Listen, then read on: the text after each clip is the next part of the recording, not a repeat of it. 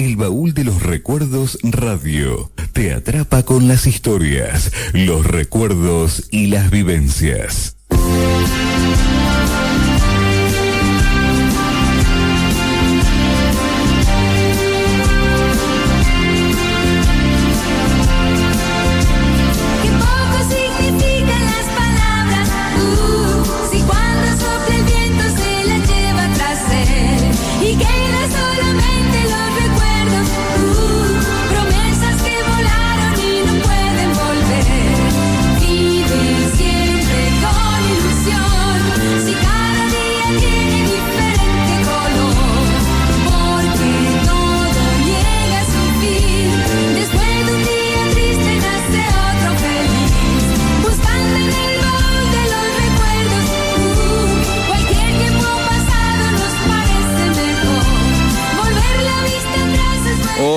¿Qué tal? ¿Cómo le va? Muy buenos días.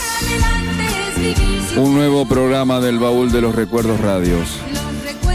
Mañana fresca, como decía un amigo mío, está fría la pieza, ¿eh? Bueno, ya se había pronosticado que iba a estar un día así como el que hoy se presenta, con un poco de lluvia. Este, bueno, como digo siempre, si es para el bien, eh, bienvenido sea, ¿no? Un nuevo programa con más historias y muy buena música. Le voy a dar el pase a mi amigo y compañero José Lo Bartomeoli. José Lo, buen día, ¿cómo anda todo? Buen día, Leo, buen día, audiencia. Un nuevo programa, Leo, programa número 167. Ah, miércoles, ¿Eh? la mordida. La mordida, según los. Eh, según los vampiros. Exactamente. La miércoles, la Así que bueno un nuevo programa, una nueva jornada en la cual vamos a estar presente con todos nuestros oyentes. Y bueno, le vamos a dar los medios para que se puedan estar contactando con todos nosotros. Nos pueden mandar WhatsApp al 02395 40 73 23. También nos pueden llamar al teléfono fijo que es el 45 18 64. También nos pueden sintonizar a través de la web eh, tipeando www.fmdigital977.com.ar. Y obviamente que estamos en todas las plataformas cibernéticas, como es el Twitter, nos pueden encontrar en arroba baúl-casares, en Instagram eh, como baúl recuerdo, en el canal de YouTube que se llama El Baúl de los Recuerdos de Carlos Casares, en el cual se pueden suscribir y anoticiarse de cada video que se vaya subiendo. Y también estamos en la plataforma de Facebook, en el grupo de Facebook, donde publicamos periódicamente todas las fotografías, videos y entrevistas que vamos realizando. Así que bueno, gente, todos los canales para que se vayan eh, sumando eh, y encontrando, es lindo que se sumen también al baúl de los recuerdos, donde hay muchas fotografías y bueno, eh, la gente interactúa mucho con recuerdos, anécdotas y eso es lo que enriquece al baúl de los recuerdos. ¿eh? Muy bien, este y fotos, fotos que tenemos eh, también, ¿eh? Muchas fotos tenemos. Mucha cantidad de fotografías, sí, sí. Este, tenemos que agradecer el sábado pasado a Bocha Tetamante. Bocha se hizo famosa después. Sí, ¿no? Ha estado en otras radios. Ha estado después. Mira, después de, lo nuestro. Somos el trampolín, parece el, que El trampolín somos. Realmente. Este, gracias al baúl. Sí. Este, bueno eh, se empiezan a, se empieza a hacer historia en otras radios también, ¿eh? Sí, señor. Toda la misma temática. Bien, mal, no sé, pero se, gracias a Dios eh, despertó, el, ese fue ese clic viste que, te, que, dio el baúl y que ya se empieza a difundir en las demás radios. Nos ponemos muy contentos. La verdad que Realmente nos ponemos muy contentos. Enriquece. Eh, acá también. en la radio nuestra también. claro, ¿eh? también, sí, está en la columna de tenemos el señor Horacio Vita, pero realmente nos ponemos muy contentos. Sí, lo que nos llama eh, la atención de las demás emisoras. Bueno, pero igual. Este, bueno, así que un saludo muy grande, pero grandísimo a Bocha Tetamanti, ¿eh? Bien, lindo programa, Leo. Muy buen programa, buena repercusión, que inclusive después le tenemos que decir a la gente que a veces cuando está en vivo, eh, eh, que no nos llamen a, a, mí por lo menos, no sé, si quieren llamar al fijo que llamen, que los puede atender José, pero eh, yo no los puedo atender. Realmente, querés que te diga una cosa, no los podemos atender. Yo no, principalmente no los puedo atender. Al privado. Entonces que llamen al fijo. Claro, ¿eh? exactamente. Este, así que, bueno, a toda la gente que inclusive se estuvo comunicando, un saludo grandísimo. Porque después también hubo uno- unos cuantos saludos para, para Bocha. Exactamente, ¿eh? sí, sí, y, sí. y sí. que le, me- por ejemplo, un amigo mío me llamó justo en pleno este, Un reportaje. un reportaje que, que, le- que lo hiciera recordar cuando compró un Yaba él acá. Ajá. Viste, que lo compró en Lo Paulusi Mirá. y que se fue a Misiones. Dice, te lo voy a traer todo con la con la tierra colorada, ¿viste? Sí, sí, sí. dice que, al- no sé, a los 10, 15 días apareció con la, con la Con la- tierra colorada. Mirá vos qué ¿Eh? linda. Qué historias también, ¿eh? Historia, historia, Historias. historias, este, lindas. Pero bueno, eso no lo pudimos decir. eh. Claro, porque justo estaba, estaba Hoy, al aire. hoy sí, hoy tenemos un programa que hicimos hace unos días con una, una persona, bueno, escúchenlo porque es, es imperdible. Imperdible. imperdible. Eh, mm, Nos vamos a- al primer temita. Vamos, Leo. Un, un- un tanguito que teníamos pedido. Jorge Valdés, eh, Jorge Falcón, quema esas cartas. Que esas cartas donde yo he grabado Solo y enfermo mi desgracia atroz Que nadie sepa que te quise tanto. Que nadie sepa solamente Dios. Que balas pronto y que el mundo ignore La inmensa pena que sufriendo está. Un hombre joven que mató el engaño Un hombre bueno que muriendo va. Un hombre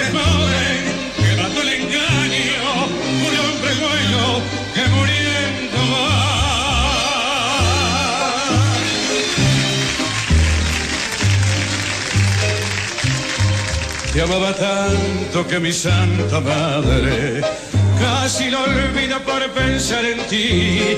Y mira ingrata cómo terminaron todos los sueños que vivían en mí.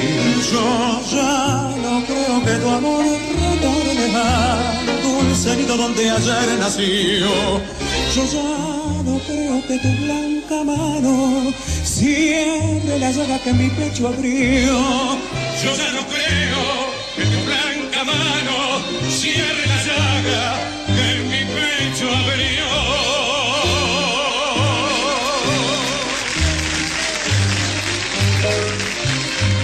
y te perdono porque aquel que quiso nunca maldice lo que ayer besó y me hice arrastra sin tomar venganza.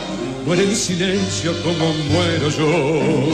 Mas cuando en brazos de otro amor dichoso caigas rendida de placer y amor recuerda al menos que ha dejado trunca una existencia que mató el dolor.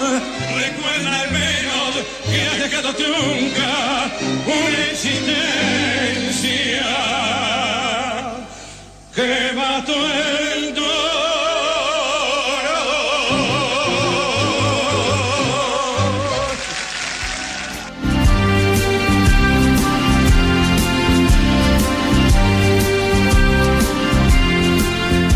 Muy bien, y escuchábamos a Jorge Valdés con Jorge Falcón, quema esas cartas. Vamos a, a los saludos, José, de los pueblitos. Sí, señor. Vamos a comenzar con todos los saludos del partido de Carlos Casares. Vamos a comenzar todo por la zona de Gobernador Arias, como así también de Algarrobos. A toda la gente de Mauricio Hirsch, como así también de Moctezuma, de Smith. A todos los amigos de Santo Tomás, del Séptimo, de la Dorita. A toda la gente del Villar, de la Sofía, de la Sarita, de las Charas. También todos los amigos de Centenario, como así también de la Media Luna, de Cadret, a toda la gente de Hortensia, como así también de Ordoqui y de Belloc. ¿eh? Hicimos un recorrido por todo el partido de Carlos Casares, dándole un gran apretón de manos y un gran saludo a cada uno de nuestros vecinos. ¿eh?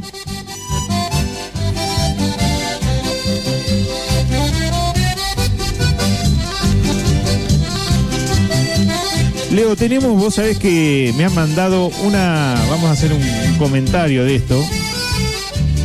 Luis- Luisito Pagini, esto es un reportaje, un, no es un reportaje, sino es eh, una- un comunicado que emanaba Transportes, transporte automotor de pasajeros El Caballito Criollo, dice.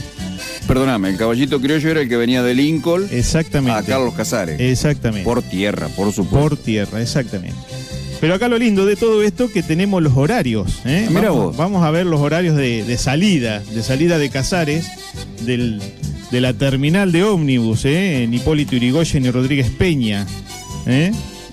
Salía a las 5 y 30 de la mañana, pasaba por Algarrobo a las 6 de la mañana, luego seguía para el lado de Moctezuma que llegaba a 6 y 15, después llegaba 6 y 30 a Smith, pasaba por Smith, por Martínez Dios pasaba a las 7 y cuarto, Mira, dejaba a, a un costado, lo dejaba a Quiroga. claro, no, pero después volvía a Quiroga. Ah, Después, volvía a Quiroga. Sí. Después 7 y 45 pasaba por Quiroga. Mira vos. No sé cómo haría ahí. Eh, después 8.35 por el Triunfo y llegaba eh, 9 y 20 a, a Lincoln. Así que salía cinco y cuarto. 5 y Cuatro horas No, tardaba. 5 y media. 5 y media. Cinco y media. Sí. Cuatro horas tardaba. Sí. Oh, Con los caminos en buen estado, calculo. qué viaje. Porque todo tierra. Sí, claro, claro, claro. ¿Eh? Sí, sí, yo recuerdo, creo que te digo una cosa, estar ahí con unos, unos amigos que te tomara a las cinco y media el caballito para Montezumo, para Sí. el... ¿Eh? Un sacrificio No, tremendo. yo ¿eh? me recuerdo eso, sí, sí, lo recuerdo, lo recuerdo, lo recuerdo, porque era que terminaba también la noche. Exactamente, sí, sí, sí. Y bueno, después tenía de Lincoln la, también salía, de Lincoln salía a las 6 de la ma- mañana, De Lincoln salía a las 6 de la mañana. claro, y llegaba a Casares a las 9, eh, casi las 10 de la noche, 9 y 55, 10 menos 5. Claro, especial para el horario de, de- de la zona norte era Claro, especial para los de los, eh, los de Moctezuma, los de Mí, Sí, los sí. de Algarrobo, los de Quiroga que también venían acá a Casares, ¿eh? eh. Mucha gente de Quiroga también venía acá a Casares. Así que bueno, Mirá vos, qué lindo recuerdo. historias que dice, comunica al público en general que a partir del día 15 del corriente agrega un nuevo servicio que presta en nuestra ciudad y Lincoln, ¿eh? el caballito criollo. Mira, y creo, no, no, no, no, pero me voy a tirar, eh, casi seguro que alguno nos va a llamar después y, y nos va a decir que. Pero me parece que el colectivo tenía un caballito. Pintado. un caballito. sí, al pintado un costadito me parece que era, o en el... Sí, no, no recuerdo bien, pero seguro, seguro que tenía un, ca- un caballo este, medio parecido al, al caballo de. ¿Cómo es? Caballito blanco del whisky. Está bien. Yo si le pregunto al amigo mío, seguro, seguro. que Lo- se va lo a identifica. Lo identifica también por, por el whisky. Está bien. Ah, no por el equino. Sí, sí. Está bien, está bien. Este, bueno, nos vamos a otro temita. Vamos, Leo. ¿Eh? Vamos. El maestro Linares Cardoso, Bueno. soy entrerriano.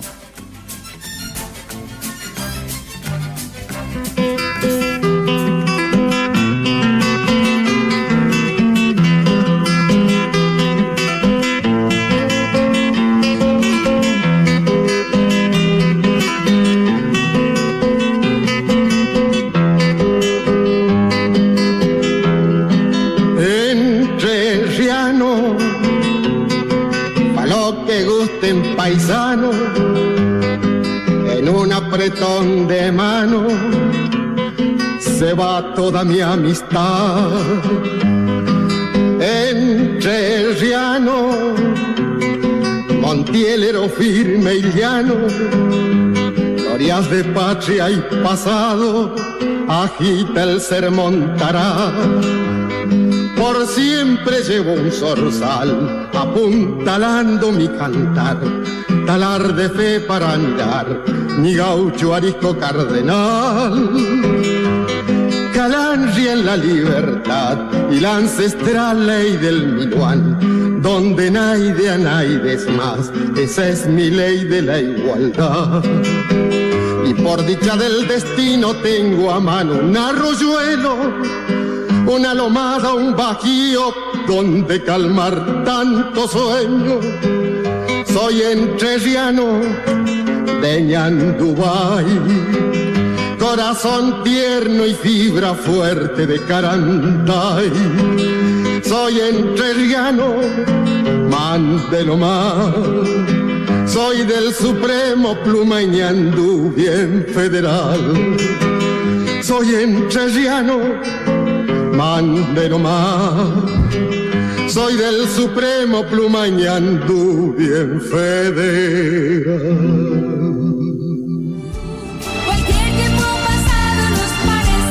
De los recuerdos radio. Panadería y Sanguchería Alvarado 88. En Rodríguez Peña 340. Teléfono 023 96 43 36 56. Frente al Jardín 7. Servicio de delivery. Deleitate con los populares sanguchitos del Checo. Y en Panadería, las exquisiteces de Pipi Vasconcelo. ¿Querés compartir algún recuerdo con nosotros? ¿Buscamos algo juntos en el baúl de los recuerdos? Contanos por WhatsApp al 02395 407323 o al fijo 45 El baúl de los recuerdos radio. Revolvemos el pasado que más nos gusta. Autoservicio Centro, carnicería, verdulería, almacén. La mejor atención y calidad en Carlos Casares. Nos puede visitar en Avenida 9 de Julio 40 o hacer su pedido al teléfono 45 24 15 y se lo estaremos enviando a su domicilio. Nuestro horario de atención es de lunes a sábados de 8 a 22 horas y los domingos de 9 a 13 y de 18 a 22 horas. Phoenix Jean. Alquiler y ventas de ambos, smoking y sacos sport. Calzado urbano y de vestir. Todas las tarjetas. Phoenix Jean. Moda de hombre y de mujer. Irigoyen 345.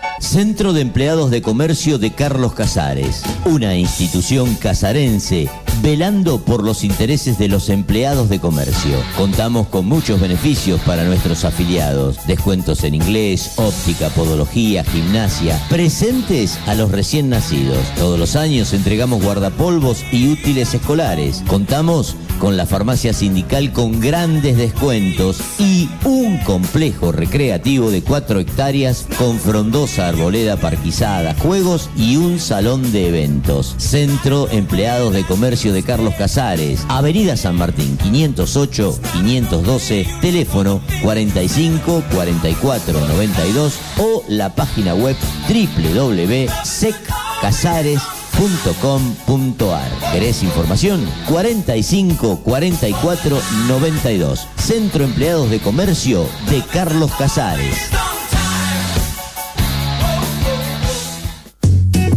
Salón Helio. Siempre con la última moda. De Helio Rubén García. Nuevo domicilio Guido 124 Carlos Casares. Celular 02395 1540 3739. Salón Helio. Entre Soler y Avenida 9 de Julio. Existe un lugar donde guardamos viejas canciones que amamos volver a escuchar. Un lugar donde volvemos a sonreír. El baúl de los recuerdos radio. Un lugar lleno de historias. Un lugar para compartir lo mejor de nuestro pasado. El baúl de los recuerdos radio. El pasado hecho presente. presente.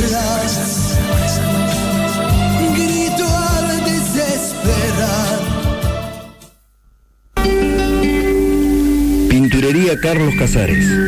Pinturas de hogar, obra, industria de automotor, artística, membranas, alfombras, construcción en seco, cielos rasos de PVC.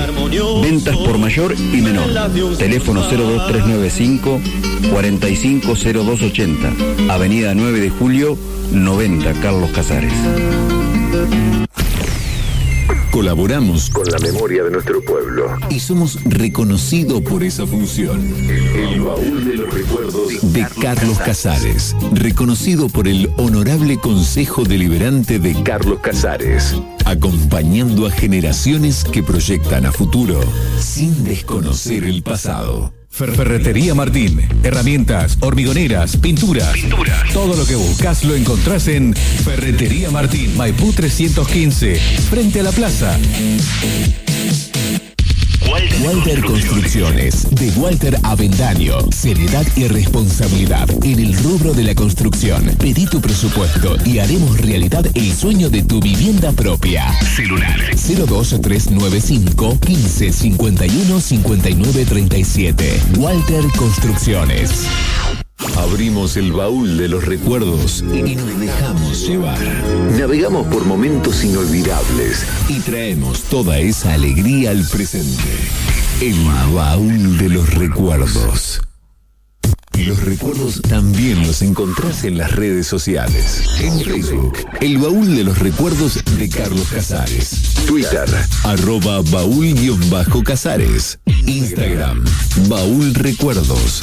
En YouTube, suscríbete a El baúl de los recuerdos de Carlos Casares. Una red de recuerdos infinitos.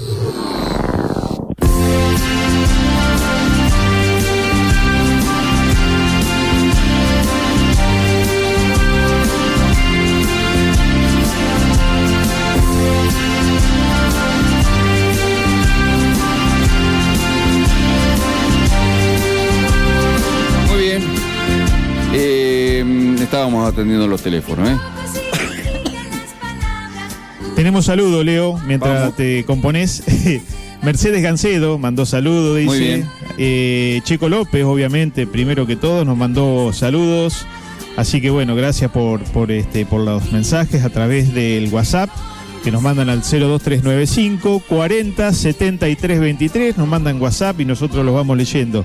También eh, a Chano López, eh, Chanito también no- nos llamó por teléfono deseándonos buena jornada, así que gracias Chano por estar siempre presente en el programa del baúl. ¿eh? Y por supuesto, el negrito Beruti de Buenos Aires se está comunicando. Gracias, negro. Un abrazo grande que dice que estamos saliendo muy bien, ¿eh? Bien, perfecto. Muy bien. Eh, también se estaba comunicando mi consuegra. Si no me escucha mi consuegra, ¿quién Qué me va a escuchar? qué no? lindo. Dice, bueno, un saludo grande, Betty, ¿eh? Dice, buen día, Leo y José Luis. A esa hora, Ajá, cuando estábamos hablando del caballito criollo, sí. Dice, a esa hora salía el caballito, yo me iba a Esmí a trabajar. Claro. Yo lo tomaba para que era, iba a trabajar al, al jardín, ¿no? Jardín, Cuando trabajaba en la, ah, no, en la escuela, en la escuela. Docente. Era claro. Dice, cuando caía heladas muy grande no arrancaba y no salía. O el día de lluvia llegaba hasta Moctezuma. Mirá. Y eso me lo con- nos contó cuando la Sí, tuvimos nosotros. sí, Y tenía que ir caminando, que por lo general dice que iba caminando este, por la vía. Claro. ¿eh? El lugar más alto, más firme. el lugar más alto que era en ese momento. Así que, bueno, recuerdos. Eh, muchísimas gracias, Betty, ¿eh? Realmente muchísimas gracias. Historias de, de- de un transporte también. Como también nosotros habíamos publicado en, en otra oportunidad el Cometa, en sus comienzos, el Cometa, antes de ser de Lamas, también el viejo Cometa, que era un, un colectivo sin, hasta no tenía vidrio ni a los costados, la gente también eh, se ubicaba arriba del techo, donde llevaban, dice, la, la, las Nos contaba, nos ¿eh? contaba Gogo Subeldía, ¿no te acordás que nos contaba Gogo Subeldía? Sí. Y Tato también nos Y contó. Tato también, sí. Este, nos contaban de eso, que iban arriba del eh, Carlitos, eh, este muchacho. Giorgi. No, Carlito. No, no, no. Eh, Biorsi también lo tuvo al, al, Ah. al colectivo. Este, Carlito, no, bueno, no me acuerdo. Ya nos vamos a acordar que le hicimos un, un reportaje también que nos habló de Hortensia, ¿eh? De la Hortensia de, de, de- de- de aquellas épocas, que nos decía que, ¿te acordás que nos decían que llevaban los, los ataúdes, los llevaban arriba del techo? Recuerdo bien eso. sí, sí. Casabá. Casabá, Carlitos Casabá. Sí. Este, muy bien, nos vamos al efeméride. José, ¿o tiene algún saludo más? No, te quería comentar esto de justo de, de lo que estábamos hablando. Eh, dice que en su primer, eh, o sea, el, pri- el primero que lo tuvo fue Primo Malatini y su hermano que hacían el recorrido a la mañana saliendo de Casares a Bolívar, regresando a la tardecita. Y una de las paradas era en lo de Corral. Corral estaba ubicado donde hoy está los, los edificios frente a la plaza, en la cuadra De la iglesia, de la iglesia. Exactamente. Para que nos ubiquemos. Dice también Matías Castro, la otra línea salía de Hortensia a Casares regresando a la tarde. Cuando Matías Castro lo llevó por delante un tren, dice, al salir de Casares lo vendió. Y el mismo lo compró Francisco Biorsi, que lo manejaba su hijo Carlos Biorsi, Ah, realizando el mismo recorrido. Estamos hablando del cometa, pero el cometa viejo. Biorsi será el que fue camionero. Exactamente. El, el que vivía ahí a media cuadra del Monumento a la Madre. Exactamente, exactamente. Dice, dice, en ese tiempo se trabajaba mucho llevando pasajeros y encomiendas de todo tipo de mercaderías para los negocios. A veces el colectivo resultaba chico llevando pasajeros y en el techo dice, junto a las encomiendas, dice y ponía ejemplo, frutas y mercaderías. Carlos Biorsi, mientras manejaba, observaba por el espejo retrovisor que los pasajeros, por la sombra, les veía comiendo la mercadería que transportaba. Anécdotas que comentaba el colectivero, dice, bueno. Dice, después de años lo vendieron y lo compró Pepe Longarini, el aviador, Mirá vos. usándolo unos pocos años y se lo vendió a Olo- Olagaray, el cual finalizó con el cometa chico. Luego la empresa la vendió, la línea la compró Manuel Lamas, que es el que conocemos. El negro Lamas. Exactamente. Así que bueno, una historia de- del cometa en, en sus comienzos y bueno, la fotografía que nos había cedido Pilar Poveda, la esposa de Carlos Biorsi, una, una hermosa fotografía de ese micro de antaño, ¿eh? porque bueno, o sea, se lo ve sin, sin vidrio a los costados, solamente la- adelante y... El, el negro Lama, Sí. el negro Lamas. Creo, a ver, Juli, creo que en el año 72-73 nos llevó a Azul y a Olavarría, o Azul, no, Azul y Olavarría, a los torneos Evita. Sí, sí. Este, me acuerdo que fuimos dos categorías y a jugar los torneos Evita porque habíamos pasado todo, que era un filtro bárbaro acá y llegamos medio a instancias finales a- en, en Olavarría. Sí, señor. Y, y después siguieron para Azul, después cuando terminaron allá no, nos, nos, venía- Claro. nos, veníamos, nos veníamos para acá. En ese momento el técnico nuestro era eh, Angelito Senclebre, el de la categoría más chica que era Juli, eh, creo que el Pato Lama, no me acuerdo quién más. Eh, no me acuerdo quién era el técnico, pero realmente el, el- el negro nos llevó a, hacer ese viaje. Hace- ¿no? Bueno, también hay fotografías que nos se dieron que eh, hacía viajes con de egresados. Franchut se va a acordar porque también fue parte de esto. Ajá. Este, de llevar los, los- chicos, los alumnos que egresaban de- del colegio industrial en esa época y los llevaba a Córdoba, ¿eh? en el Cometa. Así que están todos los, los alumnos este, disfrutando de, de las sierras de Córdoba, junto a los profesores, el chino García, Franchú y este, Ben, me parece que también estaba en. Muy bien. Eh, ¿Tienen las efemérides? O Sí. si eh, las busca, si no, yo tengo algo para leer. ¿eh? Dígale, métale. Bueno, ayer un amigo me dio un, un escrito, eh, tal vez la, la vida de, de Antonio Marqués, eh, que vino de, desde España, que era el dueño, el propietario del almacén El 43, Ajá. de Almacén El 43, y que fue representante de IPF y de Nueva Cervecería Argentina, que esto en otro momento lo, lo vamos a leer. Este, pero justo en una parte de- del escrito hay eh, una nota que la sacaba el oeste por aquellas épocas. eh, en una, en una cuando elegían autoridades en, la, en el Club Huracán. Y dice, en una reunión efectuada la noche del 3 de julio en el Teatro Español, fue electa la nueva comisión directiva para el periodo 1936-1937, saliendo triunfante los siguientes candidatos. Para el Club Huracán, estábamos hablando de la comisión del Club Huracán. Presidente José Alfaro Hijo. Vicepresidente doctor Antonio Oller. Secretario Carmelo Lucino. Prosecretario Julio Re. Tesorero Carlos Sisto. Protesorero Adolfo Idiarte. Vocales Eduardo Vinda, Germán López, Alberto Massini, Desiderio Aramendi, eh, vocales suplente Roberto Vita, Carlos Gravanago, revisadores de cuentas Juan Lucino y Leandro Vicuña. Mirá vos. La comisión que, que ganó las elecciones por, a- por en el año 19, o sea, para ejercer la- los años 1936-1937. Leíste en un Oyer. Oller, sí. Oyer, bueno, eh, An- Antonio. El doctor Antonio Oller.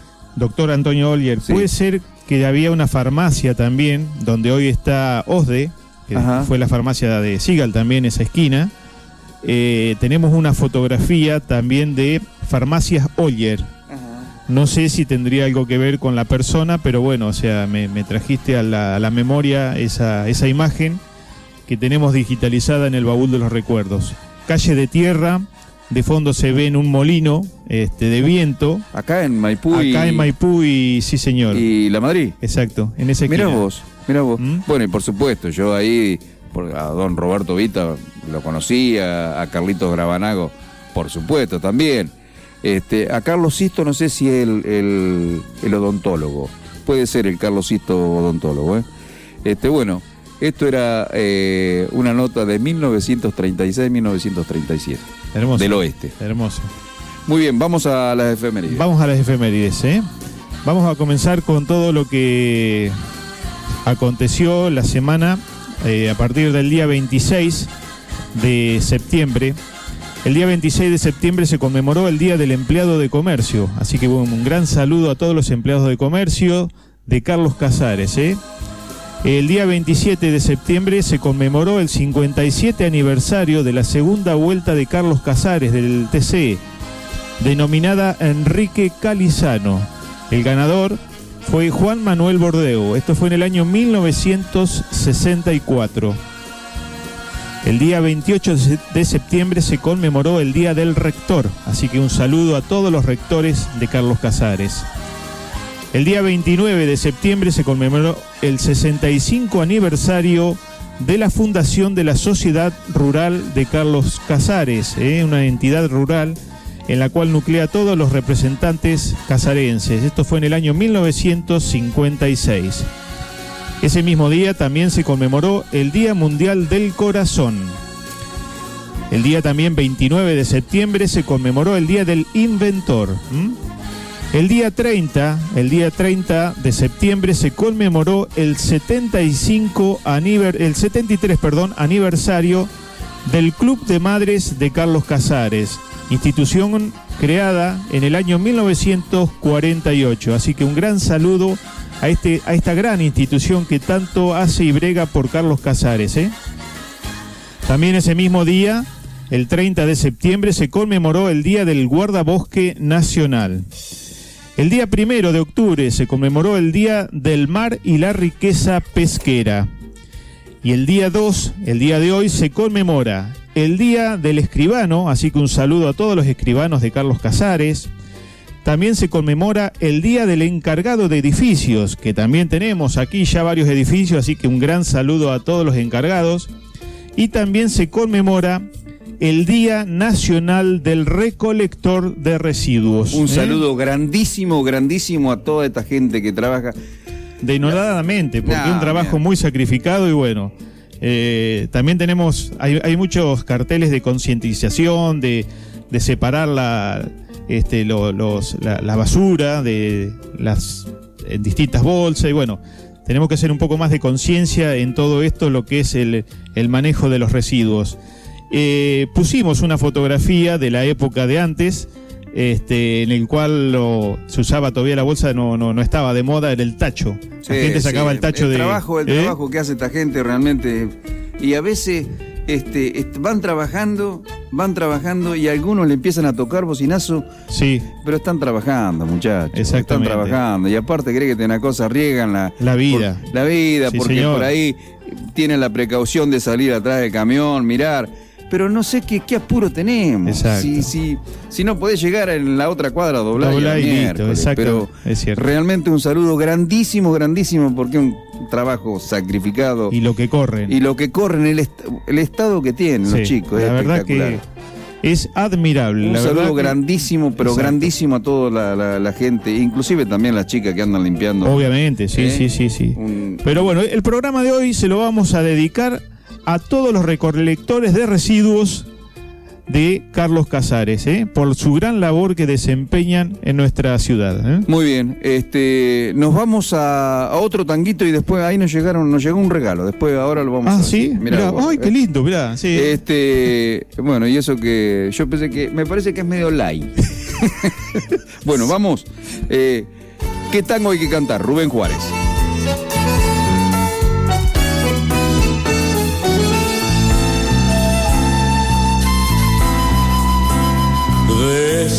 Decime bandoneón, que tango hay que cantar. No ves que estoy muriéndome de pena. Tal vez en tus archivos te quedó un tango que Gardel nunca cantó. Permiso, bandoneón, quizá, dice Polín, un verso te dejo para esta pena. Sé que con tu aliento a soledad, mi angustia y mi dolor podés calmar. ¿Qué tango hay que cantar? Decime, bandoneón, yo sé que vos también llorás de amor tuviste un desengaño como el mío. La noche que Malena se marchó, ¿qué cantar, querido bandoneón? Busquemos ese tango entre los dos. Tu pena con mi pena van del brazo. Qué lindo que se hicieran el amor. No llores, bandoneón, tienes que perdonar. Si a todos te ve cuál es tu pena, del beso que Malena no te dio, la noche que amurado te dejó. Hermano bandoneón, préstame un tango más. No ves que están azules mis ojeras azules por el frío de un amor, amor que entre las sombras se perdió. ¿Qué que cantar? Decime, bandoneón, yo sé que vos también llorás de amor. Tuviste un desengaño como el mío, la noche que Malena se marchó cantar, querido bandoneón. Busquemos ese tango entre los dos. Con mi pena van del brazo. Qué lindo que se hicieran el amor.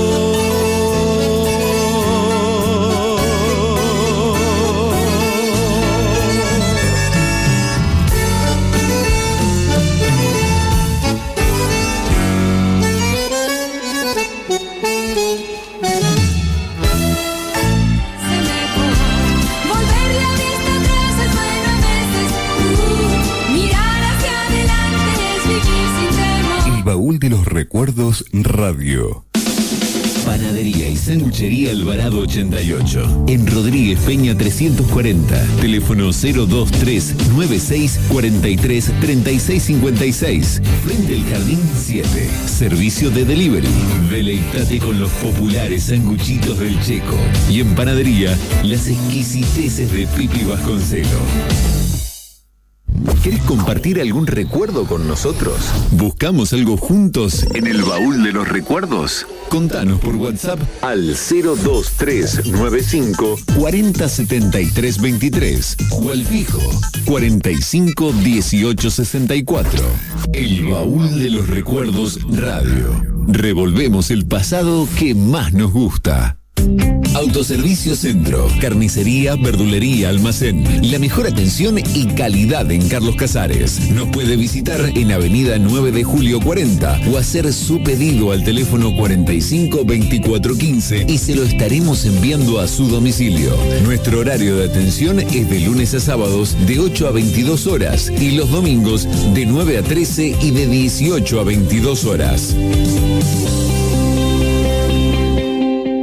Phoenix Jean.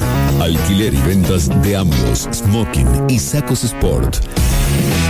Calzado urbano y de vestir. Todas las tarjetas. Phoenix Jean. Moda de hombre y de mujer. Irigoyen 345.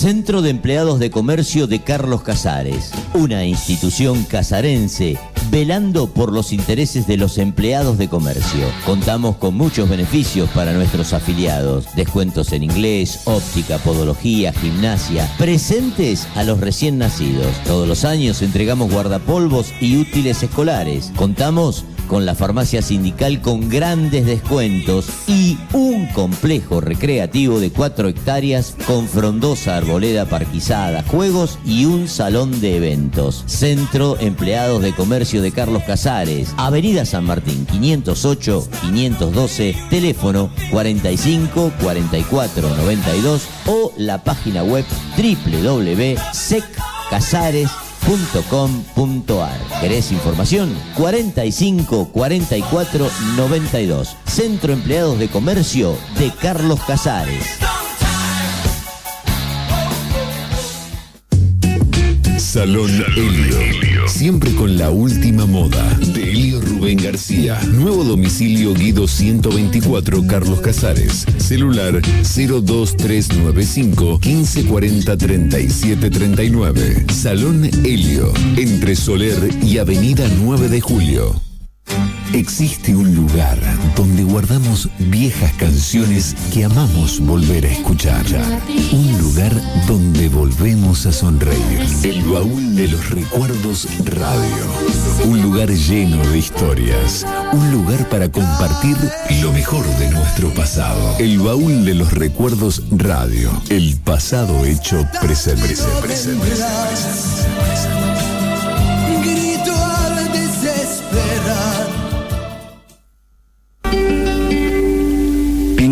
Carlos Casares. Pinturas de hogar, obra, industria de automotor, artística, membranas, alfombras, construcción en seco, cielos rasos de PVC. Ventas por mayor y menor. Teléfono 02395 450280. Avenida 9 de Julio, 90 Carlos Casares. Colaboramos con la memoria de nuestro pueblo y somos reconocidos por esa función. El baúl de los recuerdos de Carlos Casares, reconocido por el Honorable Consejo Deliberante de Carlos Casares, acompañando a generaciones que proyectan a futuro sin desconocer el pasado. Ferretería Martín. Herramientas, hormigoneras, pinturas. Todo lo que buscas lo encontrás en Ferretería Martín. Maipú 315. Frente a la plaza. Walter Construcciones, de Walter Avendaño. Seriedad y responsabilidad en el rubro de la construcción. Pedí tu presupuesto y haremos realidad el sueño de tu vivienda propia. Celular 02395 15 51 59 37. Walter Construcciones. Abrimos el baúl de los recuerdos y nos dejamos llevar. Navegamos por momentos inolvidables y traemos toda esa alegría al presente. El baúl de los recuerdos.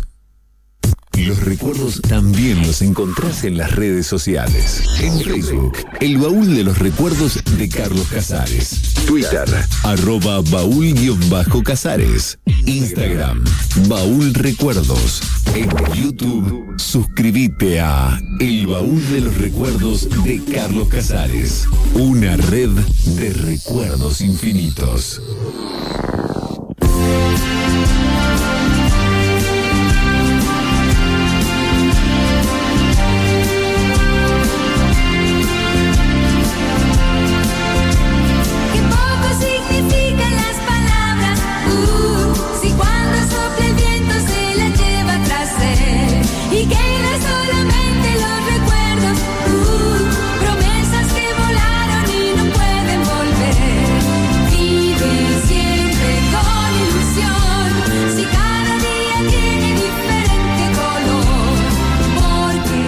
Buen día, Leo.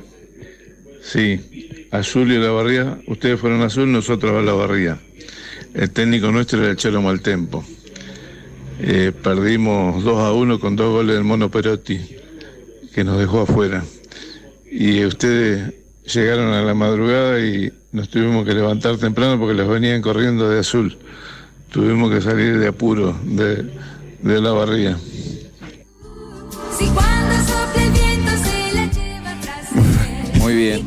Era, es la voz de, de nuestro amigo Julio Oroño, recuerdo eso, sí, sí, sí. No lo quería decir, pero bueno, vos lo recordaste. Sí, sí, este, estaba como loco Angelito Sinclair eh, ese día, ¿no? Eh, eh, y como bien vos decís, el Mono Perotti es aquel win izquierdo que jugó en Boca tantos años y que hoy en día tiene el hijo que estuvo jugando en Boca, ahora está jugando en Europa. Este, eh, un, un fanático mal de Boca el hombre, ¿no? Este, mira qué buenos recuerdos. Eh, que era, estábamos hablando con el tema de- del, del- del cometa, ¿no? Exactamente. que ese viaje nos llevó al Negro Lama. Bueno, recién también hablando del cometa, nos llamó Miguel Franchú contando las andanzas también, que las, las vivencias, no andanzas, las vivencias que eh, tuvieron cuando fueron a Córdoba. Dice que habían salido eh, a las 10 de la noche llegaron a las 4 de la tarde de regreso en el cometa. Venían con los chicos de egresado, con todas las peripecias y alegrías que pasaron también allá en Córdoba. Una vivencia, dice, excepcional. Ángelo Martín también comentando también de- sobre el cometa, eh, sobre el colectivo de, Hortensia y bueno, eh, vivencias, vivencias de, de los pueblos, de la de lo que ocasionaba los transportes. ¿eh? Muy bien. ¿Tenemos la columna del señor Osvaldo Palacio? Sí, señor. Vamos a andar apretadito con el tiempo. Vamos ¿eh? con el- la columna. Vamos.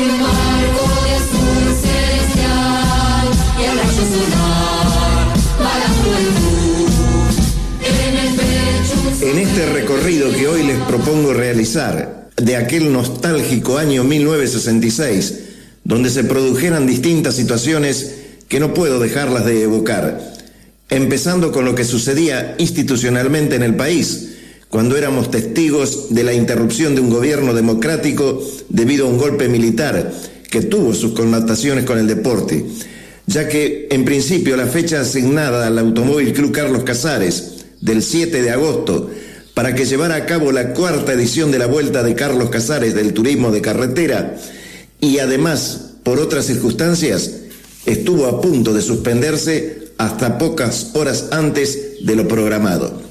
Finalmente se pudo concretar en la fecha mencionada y utilizándose un circuito totalmente opuesto al que en tres oportunidades anteriores se había establecido y que por sus condiciones de buena parte de pavimento y un trayecto de tierra con más de 100 curvas había sido considerado por pilotos, periodismo especializado, etcétera, en uno de los más calificados para la categoría.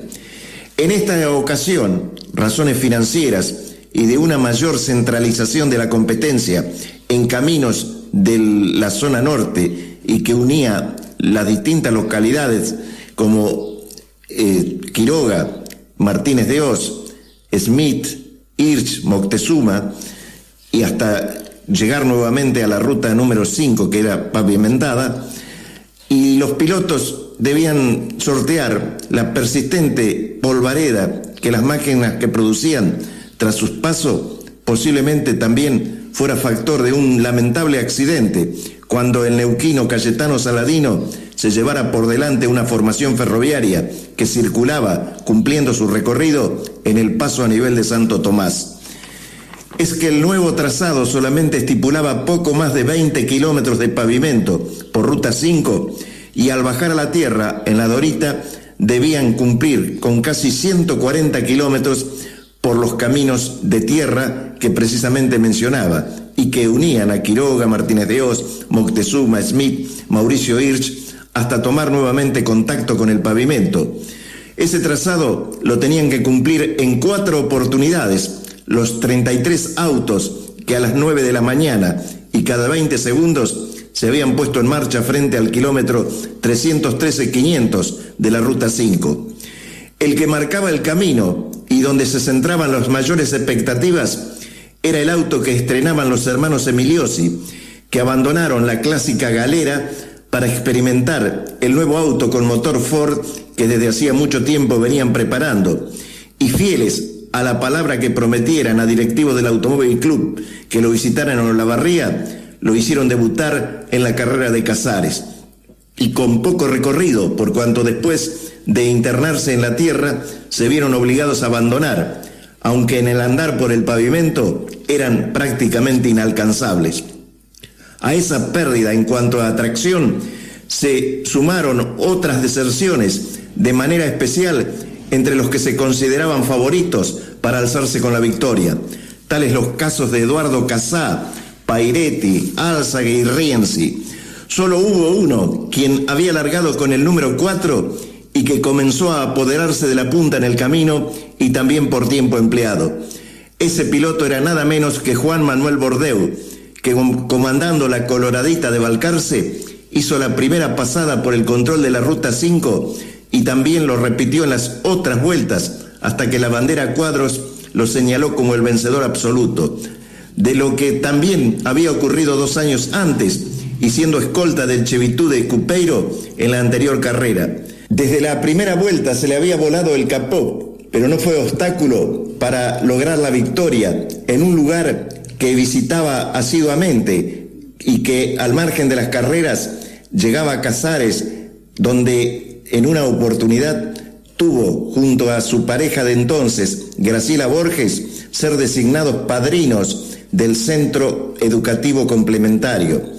Bordeu alcanzó un promedio de algo más de 151 kilómetros por hora para los 640 del total estipulado.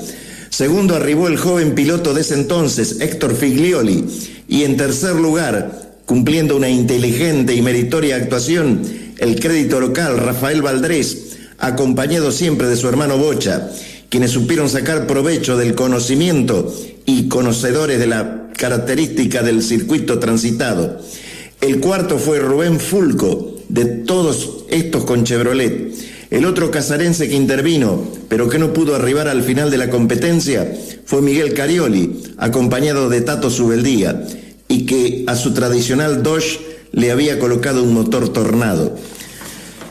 La Nota impactante fue el accidente que en la vuelta inicial sufriera el piloto de la capital de Neuquén, Cayetano Saladino, que junto a su acompañante debieron ser auxiliados y trasladados de inmediato hasta el ex sanatorio local, donde recibieran las primeras atenciones hasta que en horas de la tarde y debido a la gravedad de sus respectivos estados de salud, por vía aérea fueron llevados a la capital federal e internados en el hospital italiano. Saladino, luego de un tiempo y recuperado de ese accidente, volvió a correr y en el regreso hacia Neuquén, en las cercanías de nuestra ciudad, tuvo otro siniestro, mucho menor de importancia que el registrado en aquella oportunidad en el paso a nivel de Santo Tomás. Esa cuarta vuelta a Ciudad de Carlos Casares fue la última oportunidad que el turismo de carretera se estableciera en nuestro medio.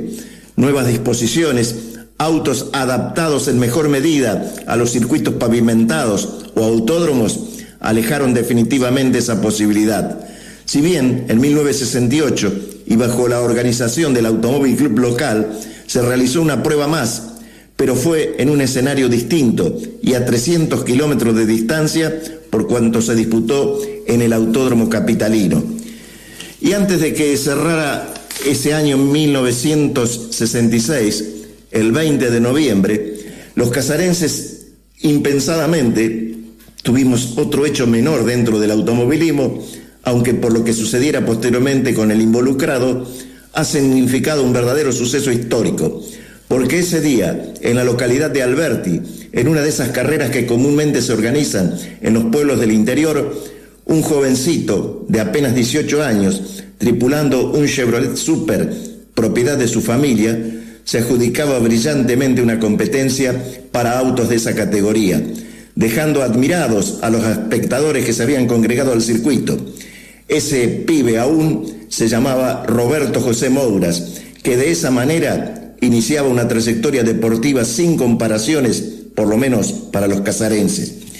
Y de todo eso que acontecía con el automovilismo, paso a la otra y principal actividad del deporte, que se vivía en estas latitudes en 1966. Era el más popular de los deportes, precisamente que a partir de los primeros días del año se desarrollaba en el campo iluminado del Club San Martín o las grandes noches del Baby Fútbol en el reducto de defensores de Rodríguez Peña, para pasar luego por amistosos, el preparación y el más importante, el torneo oficial. Y ese año, nuevamente, el seleccionado de la liga participando en un campeonato argentino que organizaba la AFA a través del Consejo Federal. Por primera vez en un certamen de tales características, la selección que había constituido la liga debió viajar hasta de Bolívar para enfrentar al similar de la liga deportiva. Y si bien consiguió ponerse en ventaja a través de quien debutaba oficialmente con la camiseta de la liga, Jorge Mamaluco, y a partir de allí, indiscutido integrante del representativo local por varios años como delantero o defensor, y alentando con ese tanto una posibilidad de victoria frustrada para la selección casarense, porque a través de los minutos restantes, cuando los de Bolívar pudieron dar vuelta el marcador que concluyó, concluyó con el triunfo de local por 3 a 1, y de esa manera dejando sin chances de continuar en la competencia al conjunto de Casares. Pese a que la liga hiciera una protesta con plena comprobación de la inclusión en la representación de Bolívar del jugador Tornesi, que no reunía las condiciones reglamentarias para alistarse en el mencionado equipo y que el Consejo Federal finalmente no aceptara. De esa perspectiva que se le presentara al fútbol local a nivel de selección, paso al torneo oficial, que se denominara Francisco Corral, en recordación a un ex directivo de Deportivo Casares, y del que escuetamente menciono para enfocarme, sí, en la semana venidera, con más detalles de lo que brindara su realización y que intentaré evocar, como lo hago habitualmente, desde aquella primera temporada que la flamante Liga de Fútbol pusiera en marcha su certamen.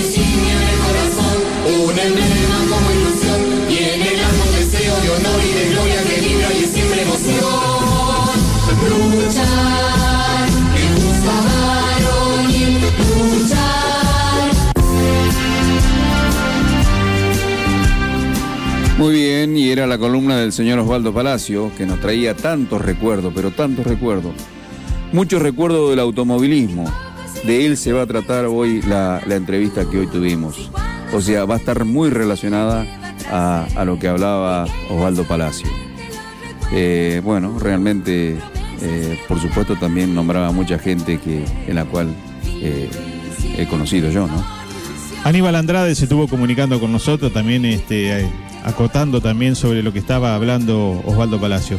Tenemos que hacer un agradecimiento muy grande, Leo, a Oh, sí. Panadería y Sangüechería de Alvarado 88, eh, con al maestro de pala también, a Vasconcelo también. Eh, nos han deleitado con dos eh, pan dulces. Pa, eh, precioso, Preciosos, riquísimo, así que gente, ya tenemos elaboración de pan dulces. Pasen por Rodríguez Peña 340 y adquieran estas exquisiteces. La verdad que muchas gracias a Checo por acercarse a la radio y traernos estas delicias. La verdad que son una cosa de locos. ¿eh? Muy bien, nos vamos al, al reportaje. Vamos. Estuvimos con, eh, va, no estuvimos, sino vía, este, ¿cómo es, cómo se llama eso? WhatsApp. WhatsApp. Estuvimos con el, eh, nos comunicamos con el señor Carlos Enrique Puche. En el año 78 se fue de acá y yo realmente no, no, no tuve la oportunidad de verlo más. Pero a través de hoy en día de, de la, de la tecnología, este, creo que nos salió una muy linda loto. Y lo vamos a hacer un- con una presentación de el primer triunfo del Toro Moura, ¿no? Sí. Lo escuchamos y seguimos con la nota, ¿eh? A punto de batirse el récord del total de la carrera del año pasado de Marinkovic. Gracias, vamos a ver si logra batir el récord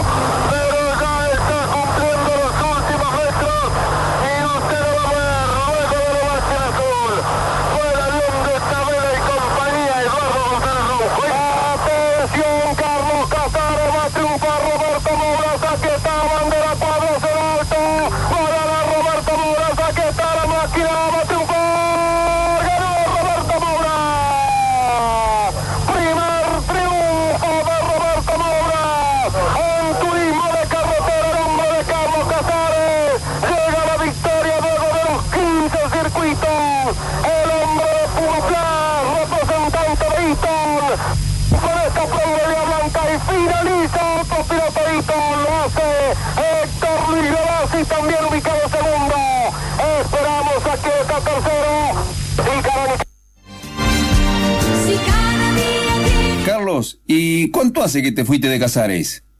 Y en el año 78, 43 años. Uh, mirá vos, una vida, una vida. Este. mucho tiempo. ¿Y cómo, cómo fueron esos, esos años? eh, tal vez que se recuerda mucho acá en Carlos Casares la época del canal, de Diario La Calle, pero principalmente vos estuviste muy, muy ligado al, al canal, al canal de Carlos Casares. Claro, efectivamente, sí, sí.